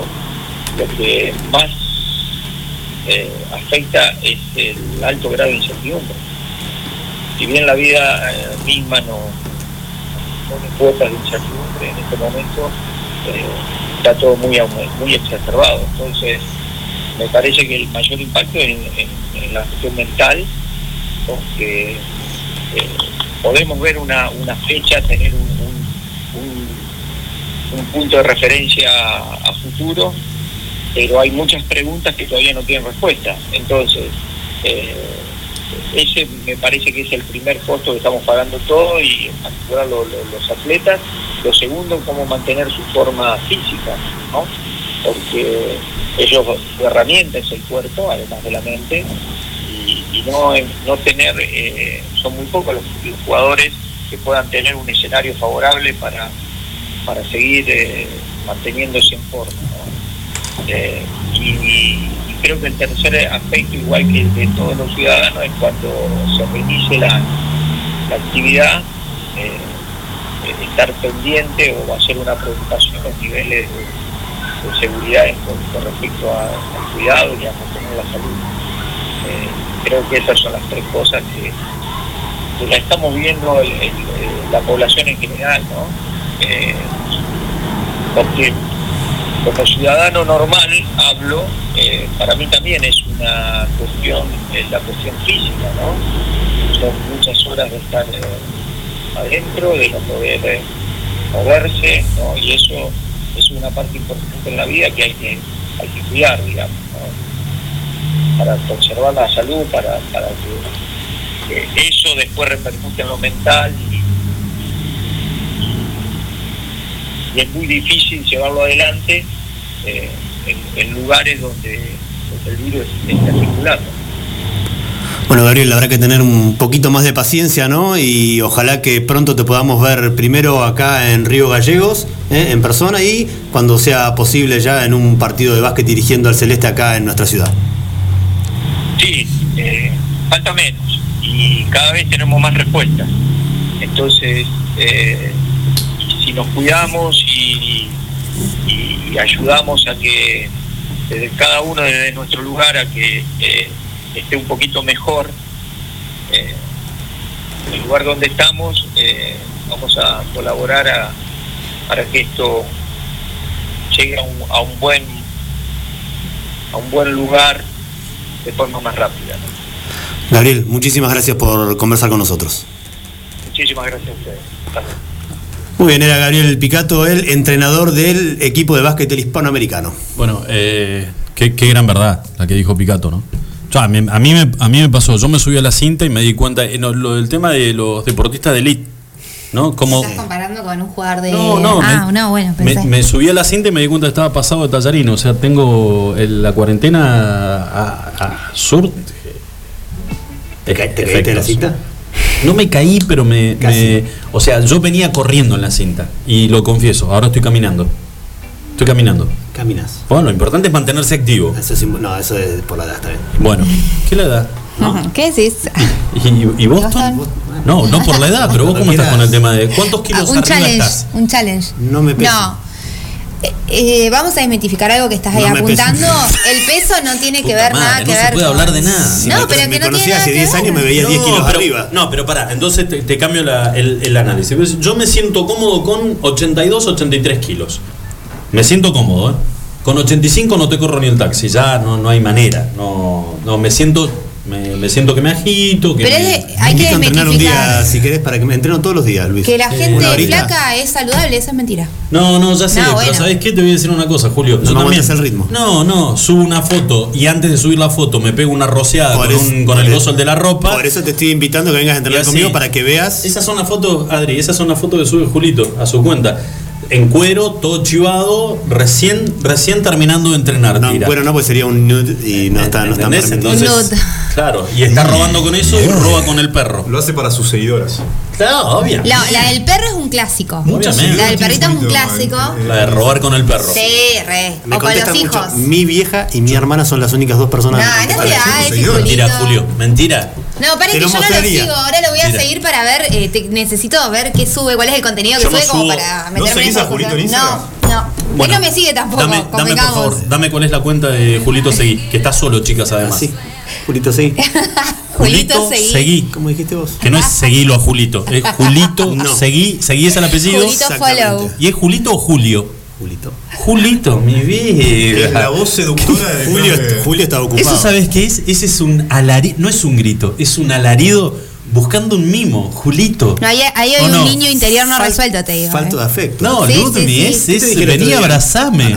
No, a ver qué. Abrazame que te me dice necesito. el hermanito, todo, no, no es eso. Pero ahí quedó. Bueno, Tiene 80 pero- años es Julito. Igual y es el- bueno, es el pero más chico las, de la hermanas, familia, chico de la las hermanas mayores somos así. Igual te voy a decir una cosa. yo ya no Te escucho. Ustedes verán que yo ya no subo fotos con el perro. La foto con el perro, garpa. Bueno, pero ¿cómo cambia la dinámica de las cosas que uno sube cuando está en pareja? Bueno, ¿O no? ¿Cómo cambia la dinámica cuando metí uno... foto, metí foto de familia ahora. Claro, cambia, cambia. ¿Eh? Pero Julio es ahora y aprovecha ahora que es cachorro. Ah, mira. Ya después cuando No, es ya perro, creció, cuando es perro grande. como Adriel. No, no, pero cachorro, cachorro garpa. Cachorro ga- garpa un montón. Y te voy a decir una cosa, te voy a pasar una A ver. que no escuche ella, pues me va a saltar al A cuello ver. seguro. Seguramente. Si retrasás de alguna manera el crecimiento del perro y llegás al verano, ir a la playa con un cachorro, no, olvídate, un desastre, haces un desastre. Yo la llevé, la primera vez que me fui de vacaciones solo con Lu, Lu tenía 5 años. Sí. Casi le hice una remerita que Papá dijera, soltero. mi mamá nos dejó, pero estoy con papá, gracias papá. Y con esa Ahora la vamos a hacer una encuesta a partir de nuestro Instagram. ¿Qué garpa más? No es más. ¿La foto con el perro? No, vamos para el fiesta, vamos para el premio del viernes con esa entonces. No, pero yo voy a hacer una encuesta en Instagram ahora, a ver ¿Qué- qué, opina la más? gente, claro. No, no, un padre, un padre. ¿El padre o el perro? No, no, un padre con la criatura, los dos solos en la playa. Gatilla, me- no tuve yo la suerte. Ya ¿no? Pasamos una un foto de ese verano porque es la foto que necesito de fondo de la está encuesta. escuchando hoy, ¿no? Sí, está escuchando, pero ya se lo conté y. Claro, él no, no es, pero.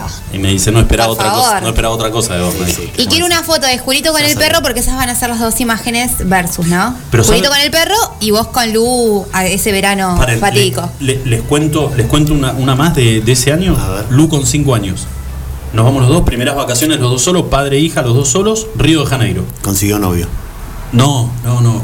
De cinco años. Lu tiene, el color de piel es así, es blanca, es blanquita. Me llevé y compré un protector, creo que 95. Le clavé sombrerito, todo, pero papá en la, en la pileta, papá la ponía en el, en el La cosito, sombra. en el, Viajaron los dos solos, ¿no? los dos solos, Río de Janeiro, hotel, pileta, en el patito, Ah. chiquitita, y jugando con el cosa, y papá que en la reposera, mirando el, el- Sí, el paisaje. el, el Corcovado, el Cristo Redentor y todo, llenándose el. Bueno, la primera noche, yo te, les juro por Dios, cada 40 minutos, Lu, salí del agua, papá te va a poner protector. Ya la tercera vez era como que me miraba hinchada las pelotas. Entonces, dale, déjame, joder, déjame en el agua. Bueno, no importa. 6 de la tarde subimos a pegarnos un baño para después ir a comer al. para bajar a comer al restaurante. Yo no les puedo explicar, era color centolla. Estaba prendida a fuego. Yo lo primero que se me vino a la cabeza, la imagen de la madre Sí, sí. buscando lo primero que tuviera a mano para partírmelo en el medio de la cabeza, le tocaba la, le tocaba la frente, yo para mí estaba insolada, con fiebre, bueno, así todo, pero la tipa con buen ánimo, o sea, le estaba prendida a fuego. No era Yo, 95. ¿Cómo puede ser? Le puse 20 veces. Igual los que vemos a Lu, que viene acá a veces al estudio, que este estudio es Río de Janeiro, y ella está recolorada aún Bueno, así. No sabes lo que era de chiquitita. Pobrecita. Entramos, entramos al restaurante a comer, yo de la manito.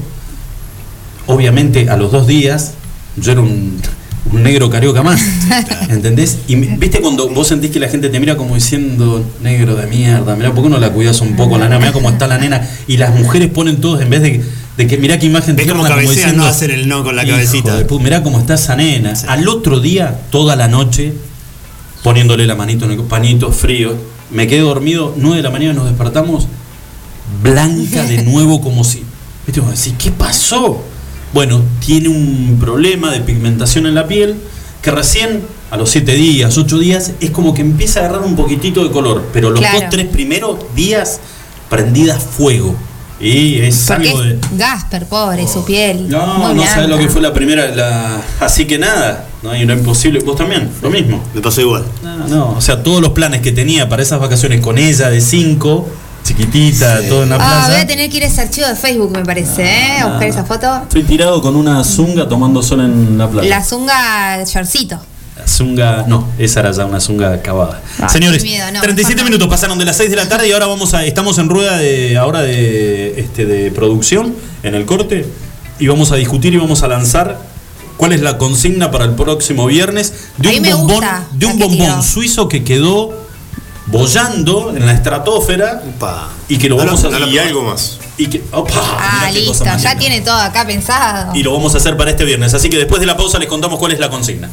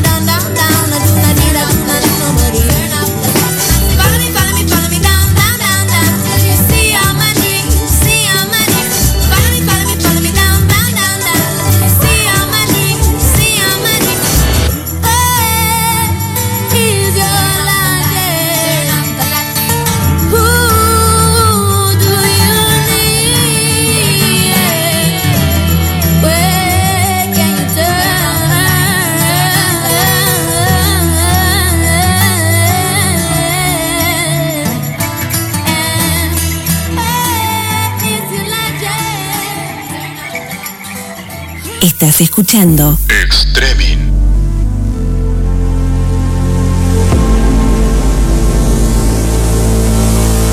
And I know she'll be the death of me, at least we'll both be numb. And she'll always get the best of me, the worst is yet to come. But at least we'll both be beautiful and stay forever young. This I know, this I know. She told me don't worry.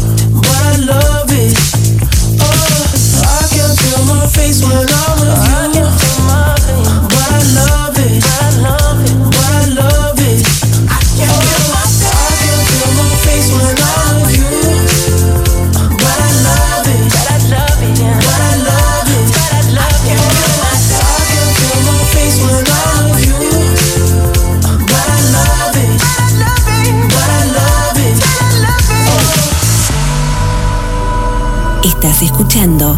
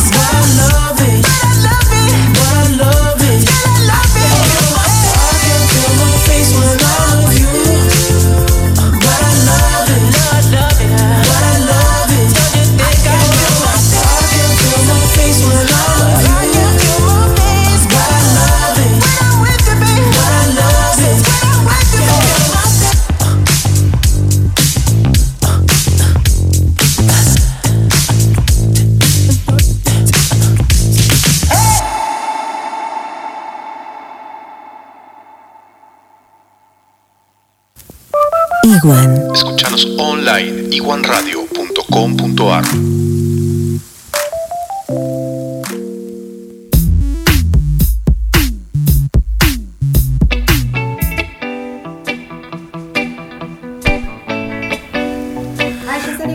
Muy bien, señores, 46 minutitos para las 7 de la tarde. Ay, me olvidé, José. Eh, ¿Qué decir? La... 7 grados la temperatura en la ciudad de Río Gallegos y empieza a descender la temperatura. O sea que, nada, nos estamos despidiendo de esta hermosa, hermosa tarde. Es lindo ver el atardecer. Lindo, ¿O hermoso, no? hermoso. Acá ¿O en? Río Gallegos. El atardecer patagónico es inigualable. ¿No me querés agarrar de la mano o no? ¿Queda feo? ¿Es Dale. fuerte? ¿Es una imagen fuerte? Buscamos el auto después. Ludmila. No sé, chicos, yo cuando ustedes se ponen en ese modo, yo como que me pongo en off automáticamente. No, bueno, pero es tiene que ver con, con, con el amor también. No seas así. Cuando está con el teléfono no le hables. Chicos, No, usted no. no. sé si ustedes vieron lo que ¿Eh? ya estamos No le subiendo a las redes. No, no, no. Decí Bueno, las redes, decí la- las redes así la gente nos sigue. eh, claro, no- escúchame. eh, le vamos a contar a la gente cuál va a ser la consigna para este fin de semana. En realidad para este fin de semana no, para el viernes. El viernes. ¿Qué ganas tengo de que llegue el viernes? ¿Saben por qué? ¿Ya? Ya. Sí, es lunes. Y que llegue el viernes, porque el viernes, y como Ludmila no viene los viernes, el viernes tenemos picada y birra. Los viernes, claro. ¿Eh? Ya se toma fin de semana largo. Entonces el viernes no viene. Viernes, sábado y domingo. Entonces ahí le clavamos. Y el lunes te llega. A- agresiva. Sí. ¿Qué le ¿Eh? pasa? ¿Qué dice, Como que vuelve de, señora? vuelve de Y- tres días y- de joda y, y horario, dice, y horario cortado. No, no, olvídate. No, no, y además, ¿y qué? Sí, sí, sí. No, ¿viste? Envalentonada. No, y, y no me, y no me, no me maquillé, Viene- no me. viene envalentonada. Nada, Sí, sí, sí. nada. No, no, porque vino, se levantó así y dijo, bueno, voy a Vengo a- de trabajar, querido. Vos a a venís poner- sport y yo no te digo nada. Voy a ir a poner un poco de orden en, esa, en ese estudio. Che, escúchenme, ¿cuál va a ser entonces la consigna para el viernes? Que tenemos, lo, a ver, porque para una consigna lo importante es decir qué es lo que hay de Ah, premio. Los premios, olvídate, sin los premios no. Arrancamos No somos con. nada. Escúchame, Ludmila Martínez. Arrancamos con un premio de Franui, ¡Apa! que son las estas frambuesas Ah, mira vos. que vienen con chocolate congeladas, que vienen con dulce de leche o con chocolate amargo. No, chocolate con leche blanco o chocolate. Chocolate con leche o chocolate semi amargo. Y si ya lo sabes, ¿por qué me dejas que hable yo y por qué no lo decís vos? Porque lo decís bien, porque quería ver a, a dónde ibas a ir. Quería ver hasta dónde llegabas. El sábado, el sábado probé unas y. Pero ya estaba pasado el gin tonic, no quería saber más nada de nada. Bueno, eh, tenemos eso. Eh, Obviamente que le agradecemos estos premios a los chicos de Mini Market que están, este, yo creo que eh, ellos están conformes con que nosotros estemos regalando cosas de. Están felices. Me parece que el otro día subieron una foto con tu imagen que se veía muy bien. Perdón. Y, bueno, estábamos los dos en realidad, pero la gente te sigue a vos, no a mí. Sí, es verdad. Y. No, a mí tampoco, a mí ¿Cómo, nadie cómo me... si es verdad? A mí nadie ¿Cómo me- vas a decir? Ya me tiró abajo, pero. No, pero es verdad, porque digamos la, la realidad, a ver, datos, no opinión, es que acá el influencer de la mesa Ah, número uno. es Lucho. Luis Alberto, pero. ¿Saben qué? No sean los boludos Yo los dos te porque van animo a. a... que busquemos un río galleguense que tenga la cantidad de seguidores que tiene Lucho, imposible. ¿Cuántos seguidores tenés en Instagram? Yo- a ver. no, no, yo te voy a decir una cosa. Luis.potel, arroba Luis.potel. Escúchame, están haciendo todo esto porque el viernes ya arreglaron y van a pegar el faltazo los dos y me van a dejar clavado a mí solo con el programa. Nos no vamos a ir con perrito Yo, ustedes son como a comer dos, picado solo. ustedes dos como dos hijos pródigos, pero yo los voy a mantener en, en línea. la heladera. Bueno, escúchame, frambuesas de Franui. Bien. Más una caja de galletitas de limón de Habana. Opa, muy bien. ¿O no? ¿eh? Qué lindo, qué lindo perro. Una, eh, una caja de galletitas de limón de Habana y ¿saben qué? Un bombón suizo de Panadería Santa Cruz. Ah, va a venir al final. Y, y, sí, el viernes, mira lo que soy. Se Yo te, voy a decir una cosa, perdón. atrás del auto. No, perdón porque lo acabo de publicar Ludmila en. en- en- Extreming-oc está nuestra encuesta. ¿Qué garpa más? ¿Foto con perrito? ¿Foto con hijo? Vamos a hacer. para eh, robar en la playa. No. fuera de competencia igual. Ahora, yo la, la de la zunga te la pasé. Ah, pensé que era. Yo pedí fotos para publicar. No, no, Ludmila no era para que la subas en gozo. Soy... ¿A quién le mandaste fotos con Zunga? No, pero fíjate que atrás está el barco de Greenpeace. Me salvé de pedo que no me metan un arponazo. No, estoy en una, estoy tomando sol. levantar. No, les a vos a ustedes, al grupo, mandé una foto en Zunga, ¿A mí? en Río, tomando sol, pero no era para que la subas a, a las redes. Yo pedí fotos para redes. Pasaron todo eso. Cero privacidad, la puta madre. Arre Bueno, que está en el Facebook. que sí, escúchame. Hace como ocho años que está ahí. Bueno, pero escúchame, eh, ¿cuál es la consigna? ¿Cómo pueden participar para poder ganarse? Que no es que se van a ganar un premio, no, no, se llevan los tres. Se llevan el bombón suizo, Un premio se para- llevan todo las para frambuesas de Franui y se llevan las galletitas de limón de Habana. Todo siempre y cuando nos manden. ¿Y cuál es la consigna?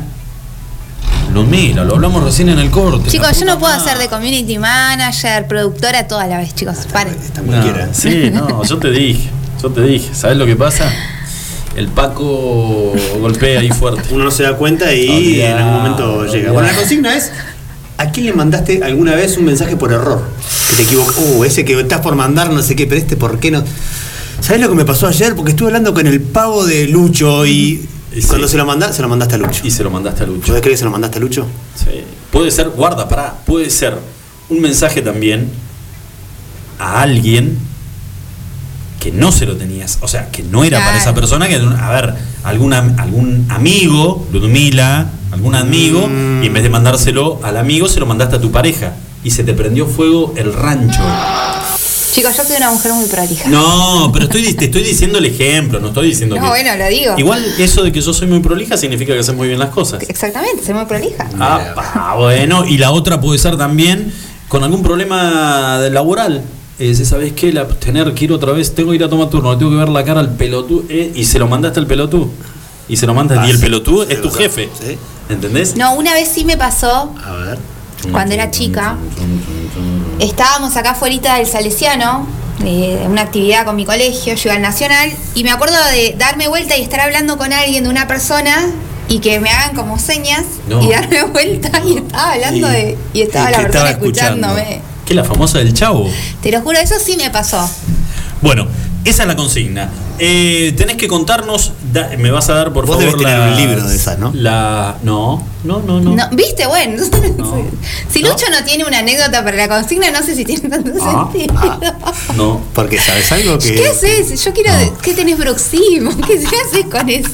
No, les cuento, este, tengo Es que un usar- asco, Está nervioso y no sabe qué hacer ya. Es un protector bucal, Ludmila. Se porque- cree que está sigue todo jugando raro. el rugby en duendes. por No, eso. estás, estás así porque. ¿Tenés lo- bruxismo? lo- sí, ¿sabes que sí? Sí, y yo lo igual. limpio. Pero no traigo la, la plaquita. Yo pensé que era bueno compartirlo con ustedes, ¿no?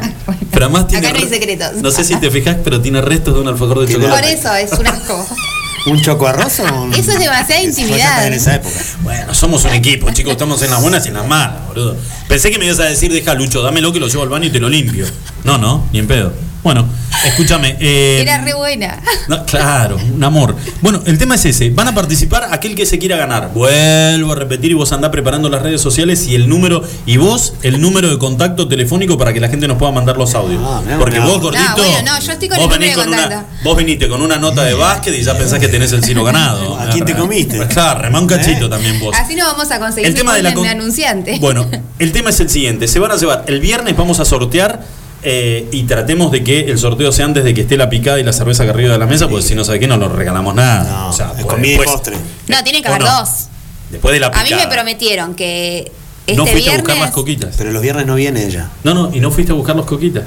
Porque no viniste el viernes. Porque Pero, te a tomaste ver, el palo. No. Porque desapareciste. una rueda Sí.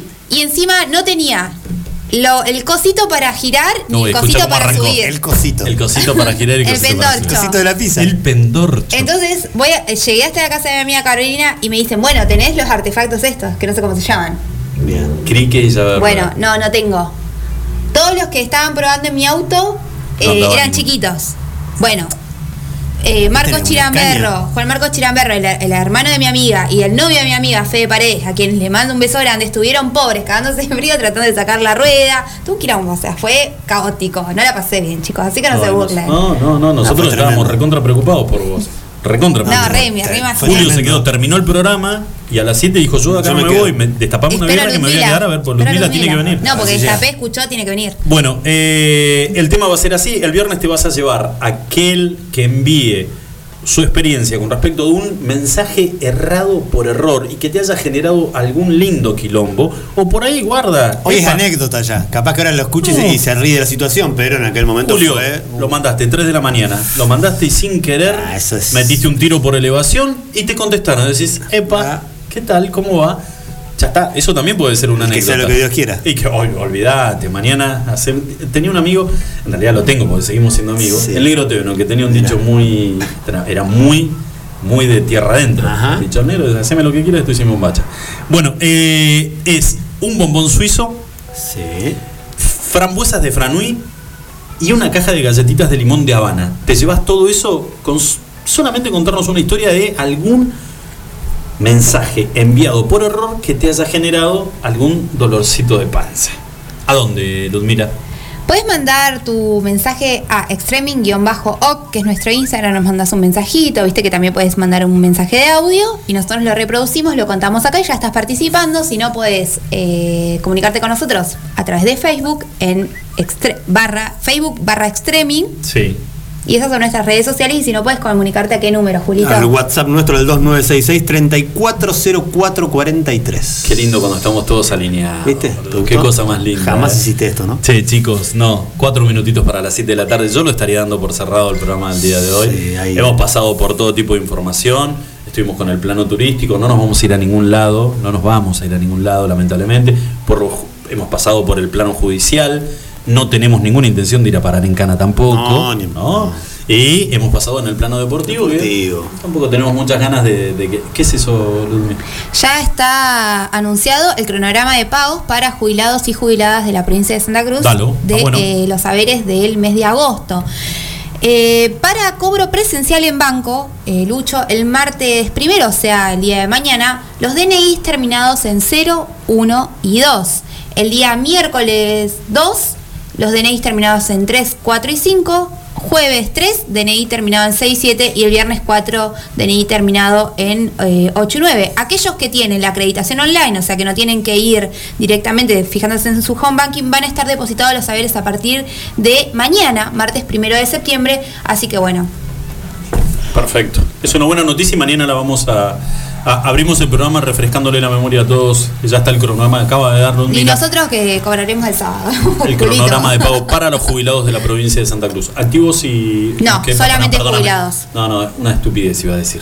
No, no, se me tildé, se me cruzó el ¿Qué coágulo. pasó? Iba a decir jubilados activos y pasivos. No, boludo, si son jubilados son pasivos, no seas tan salame.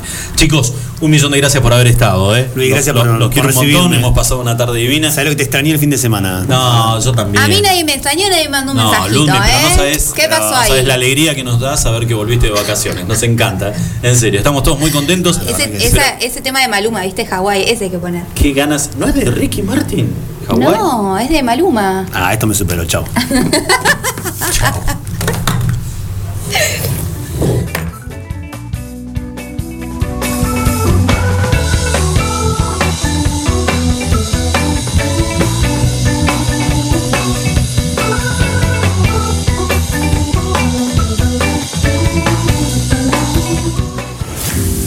Extremi. Extremic.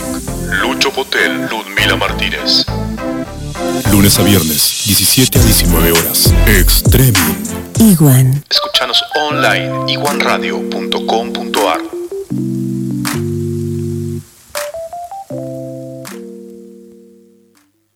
Performing Knights of Malta from their album Shiny and Oh Estás escuchando Igual.